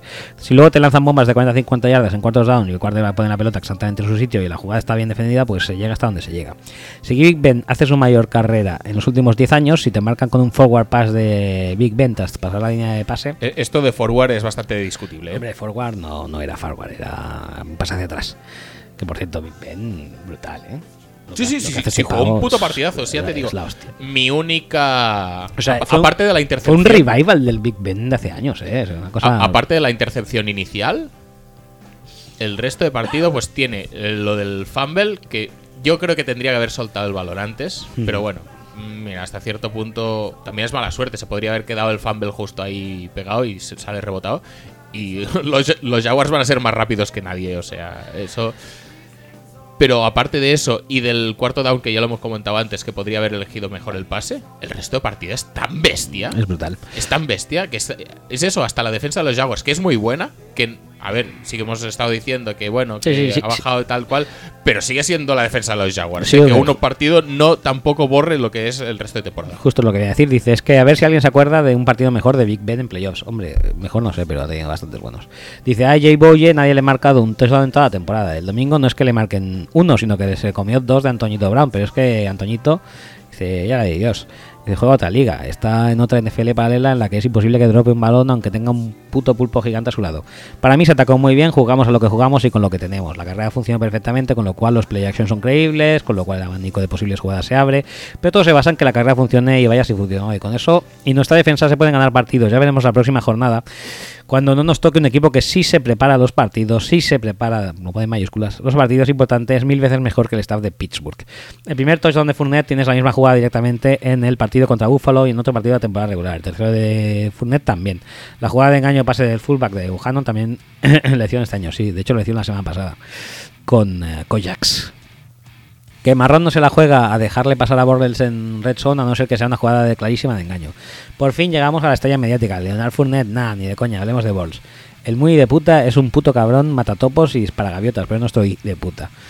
En los últimos partidos de temporada regular en San Francisco y en Tennessee, uff, digamos que fueron duros de asimilar visualmente, pero luego vino el partido de Buffalo y Bortles hizo lo que tenía que hacer. Punto. No pidamos más, no hacía falta más, no se pudo más, pero ganamos. No vimos ninguna jugada borlesca. Y ahora el partido contra Pittsburgh, en el que el tío vuelve a hacer un partido perfecto, sin turnovers, con alguna buena jugada. Puede que algún otro topo gaviota así muriese en el partido por pases suyos, pero sin una sola intercepción tonta o jugada borlesca. Recordemos que Ten gana una Super Bowl siendo quarterback titular eh, que el futuro comisionado de la NFL ganó con su brazo de acero nuclear en Denver hace un par de años. Y ahora manda un palo a Tomlin que dice lo que se está desperdiciando en Pittsburgh estos años sangrantes está totalmente a la altura de Green Bay con Aaron Rodgers. Es ilógico que con este ataque ni siquiera les planten cara a New England. a Mike Tomlin lo está crucificando contra la razón, pero es que con esos animales que tienen ataque siempre puede ganar 10 más partidos por año, pero nunca les da para dar ese siguiente paso. Y la sensación que me da es que cuando llegan los partidos ganan por plantilla, no por plantilla más entrenador. Estoy total y absolutamente seguro que mientras esté Mike Tomlin como head coach en Pittsburgh, es imposible que ganen temporada regular o en playoffs a los Patriots. De camino del Imperio del Mal me dice Diego, seguidor de Patriots, que sinceramente pienso que los Patriots nunca han tenido un camino más fácil para ganar la Super Bowl a estas alturas, pero qué duda cabe que cada partido es una historia diferente. Sabiendo los pesimistas que somos los seguidores de los equipos, con nuestros equipos, es que lo ven muy factible. Joder, pero qué coño, esto no acaba nunca. Sigo, dice, temporada 2014-2015. Los vigentes campeones del Seahawks a todo trapo y con eh, Lynch en Beast Mode más eh, Russell Wilson y con toda defensa sana y a toda hostia, y si no era porque AR-12 se había cargado a Seattle en su campo en la final de competencia tadita fina. Temporada 2015-2016. La defensa de Denver en la FC y por la NFC la máquina de hacer carne que era el, el pack ataque defensa de Carolina que estaba arrasando a fuego la NFC. 2016-2017. En la FC, Pittsburgh con todos sanos eh, y por la NFC venía el tren de mercancías que era Atlanta y si no estaba AR-12. Y si me dices que este año desde la NFC va a llegar Filadelfia con Carson Wentz o Minnesota con Dalvin Cook o su quarterback titular sano, pues puede que no lo viese tan fácil, pero todo lo que llega o puede llegar tiene taras y muchísimos peros. Es lógico el optimismo patriota. Como veis las posibilidades de Jacksonville en ganar el fósforo, seguimos soñando, ya lo hemos dicho. Y dice, acabé, y, pero no acabó, dice Postdata, me han gustado muchas decisiones importantes de Doc Marón en los partidos de playoffs en momentos muy importantes. Sé que es más fácil decirlo a todo pasado, pero las dos veces que se ha jugado una cuarta y una contra Buffalo y una cuarta y dos contra Repitsu en la Red han marcado el tono del equipo que estamos en playoffs y vamos a por todas. Acabé, dice gracias por el tiempo que dedicáis a esto. Sé que es más fácil cuando se trata del mejor podcast, el mejor deporte, el mejor temporada, pero no, sí, gracias. Uf. Eh, pido a la audiencia, no lo vamos a escuchar, pero yo lo pido igualmente, un aplauso para el que se postula ya, creo, como próximo presentador de Pasapalabra. ¿Soy yo? Sí, sí, sí. Ah. sí. ¿Tú, has visto el ejercicio de lectura rápida que has hecho? He acabado, he acabado ¿eh? No he hecho pues demasiado mal, ¿eh? no, no, no, lo he hecho peor otras veces. no, me ha parecido excelso, la verdad. Madre mía, aquí había, aquí había material, ¿eh? sí, sí, Material. No, pero bueno, que sí que es verdad que no hablamos lo suficiente de los Jaguars, también, pues hombre, obviamente por temas de, que no lo tenemos en el guion que nos hacéis. Sí. Y, bueno, sí que es verdad que es un buen repaso a todo lo que todo lo que ofrecen los Jaguars de sí. Y bueno, a nivel de opciones, pues ya lo hemos comentado un poco. Eh, en defensa no cansarse y, poder pararlo todo lo que los Patriots probablemente van a proponer en la zona intermedia. Y el ataque es el plan de siempre. Eh, cuando decimos que los Jaguars son previsibles, eh, tiene una connotación negativa, pero a la vez también implica que lo que hacen lo, hacen, muy, bien. Y en este caso, sí que es verdad que Marrón está tomando buenas decisiones a la hora de ser valiente y ir a buscar más play action del que entre comillas podríamos esperar. Mm, quizá no tanto contra los Bills, que Bortles acabó, no sé si. Bueno, ya lo comentamos. es que es un poco lo que te pide el partido también. Contra Bills, sabes que con 17 puntos tienes el partido medio ganado. Sí, sí, sí, sí. Y, con Steelers no. Pues y, aquí, pues incluso con touchdowns de ventaja, pues es lo que comentaba. El, pase este a, Bohannon, eh, que tira desde el fullback, tira recto, como si fuera, pues. Yo qué sé, Karim Hunt pues eh, eso es una jugada que. Cunningham Buchanan. Es, es, No te diré imposible de prever, pero no es lo más habitual. El fullback normalmente, si sale a recibir, es a la flat o tal. Y. ya te cuesta adivinar cuándo es pase y cuándo es carrera. Para la defensa de los Steelers les estuvo pasando todo el partido. Imagínate que el pase sea para el fullback que esté en una zona que no es la que le en principio tocaría. No sé, me, me parece que tienen opciones. Tienen opciones. Lo que pasa es que tiene que hacer pues lo típico que se dice, un partido perfecto y que los otros pues no están tan perfectos. Correcto. Pues ya está, ya hemos llegado, ¿eh? Al final. ¿Sí? Al final del camino. Vale. Eh, dicho esto, eh, la semana que viene. Semana que viene... Jodidos, jodidos, o sea, un lunes jodido, porque la verdad es que no me gustan nada, nada, nada, nada. La, el domingo de finales de conferencia. Finales conferenciales, se puede decir. Conferenciales, eh, no me gusta, porque podían hacer uno en sábado. Ronda conferencial. Ronda conferencial, la ronda conferencial, pues no me gusta nada, podían hacer uno en sábado y otro en domingo. Y no Sí, ¿no lo hacían las- esto otros años? No, siempre ha sido así. El domingo a las. ¿No? Sí, a las 9 y a las 12, ¿no? 9 y 12. Entonces, 12 y media. Con lo cual el partido se acabará a las tantas. El lunes estaremos todos reventados y súper locos. O no lo veremos, ya lo veremos al día siguiente. Comiéndonos todos los spoilers del mundo, pero bueno, que da igual. Yo que creo no va a cambiar el resultado si lo vemos más tarde. Sí, pero creo que después de la Rock Ball de este año es bastante difícil que la gente piense que no merece la pena verlo en directo. Bueno, eso también es verdad. Entonces, sí. eh, veremos a ver quién son los, los campeones de conferencia y qué Super Bowl se nos queda. Ujú. Y ya está. Y a disfrutarla porque es la penúltima. Sí, sí, sí. Pen- penúltimo partido, a no ser que A no ser contemos que- la Pro Bowl como partido, que creo que también eh, este No. año. Ah, coño, ¿ves? Mira. eh, Este año vamos a analizar la Pro Bowl. en- no, no, no, ¿No? no. Bueno, si tú quieres, ¿por qué no, eh? Pero- No, el, el- el ejercicio de desmenuzar los drills eh, y los concursos ya está hecho.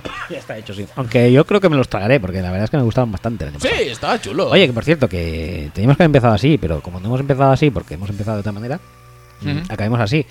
Ya podemos anunciar que oficialmente veremos la Super Bowl otro año más en la cervecera artesana Bien. Y tuitearemos al respecto ya durante el día de mañana y tal. Cojonudo. Pero sí, quería aprovechar para esto. De hecho, quería aprovechar para abrir con esto el podcast. Pero bueno, Pero se nos- estábamos liados con las intros ido, cabeceras sí, sí. y todos esos, pero no pasa nada. Se nos va mucho la olla, ¿eh?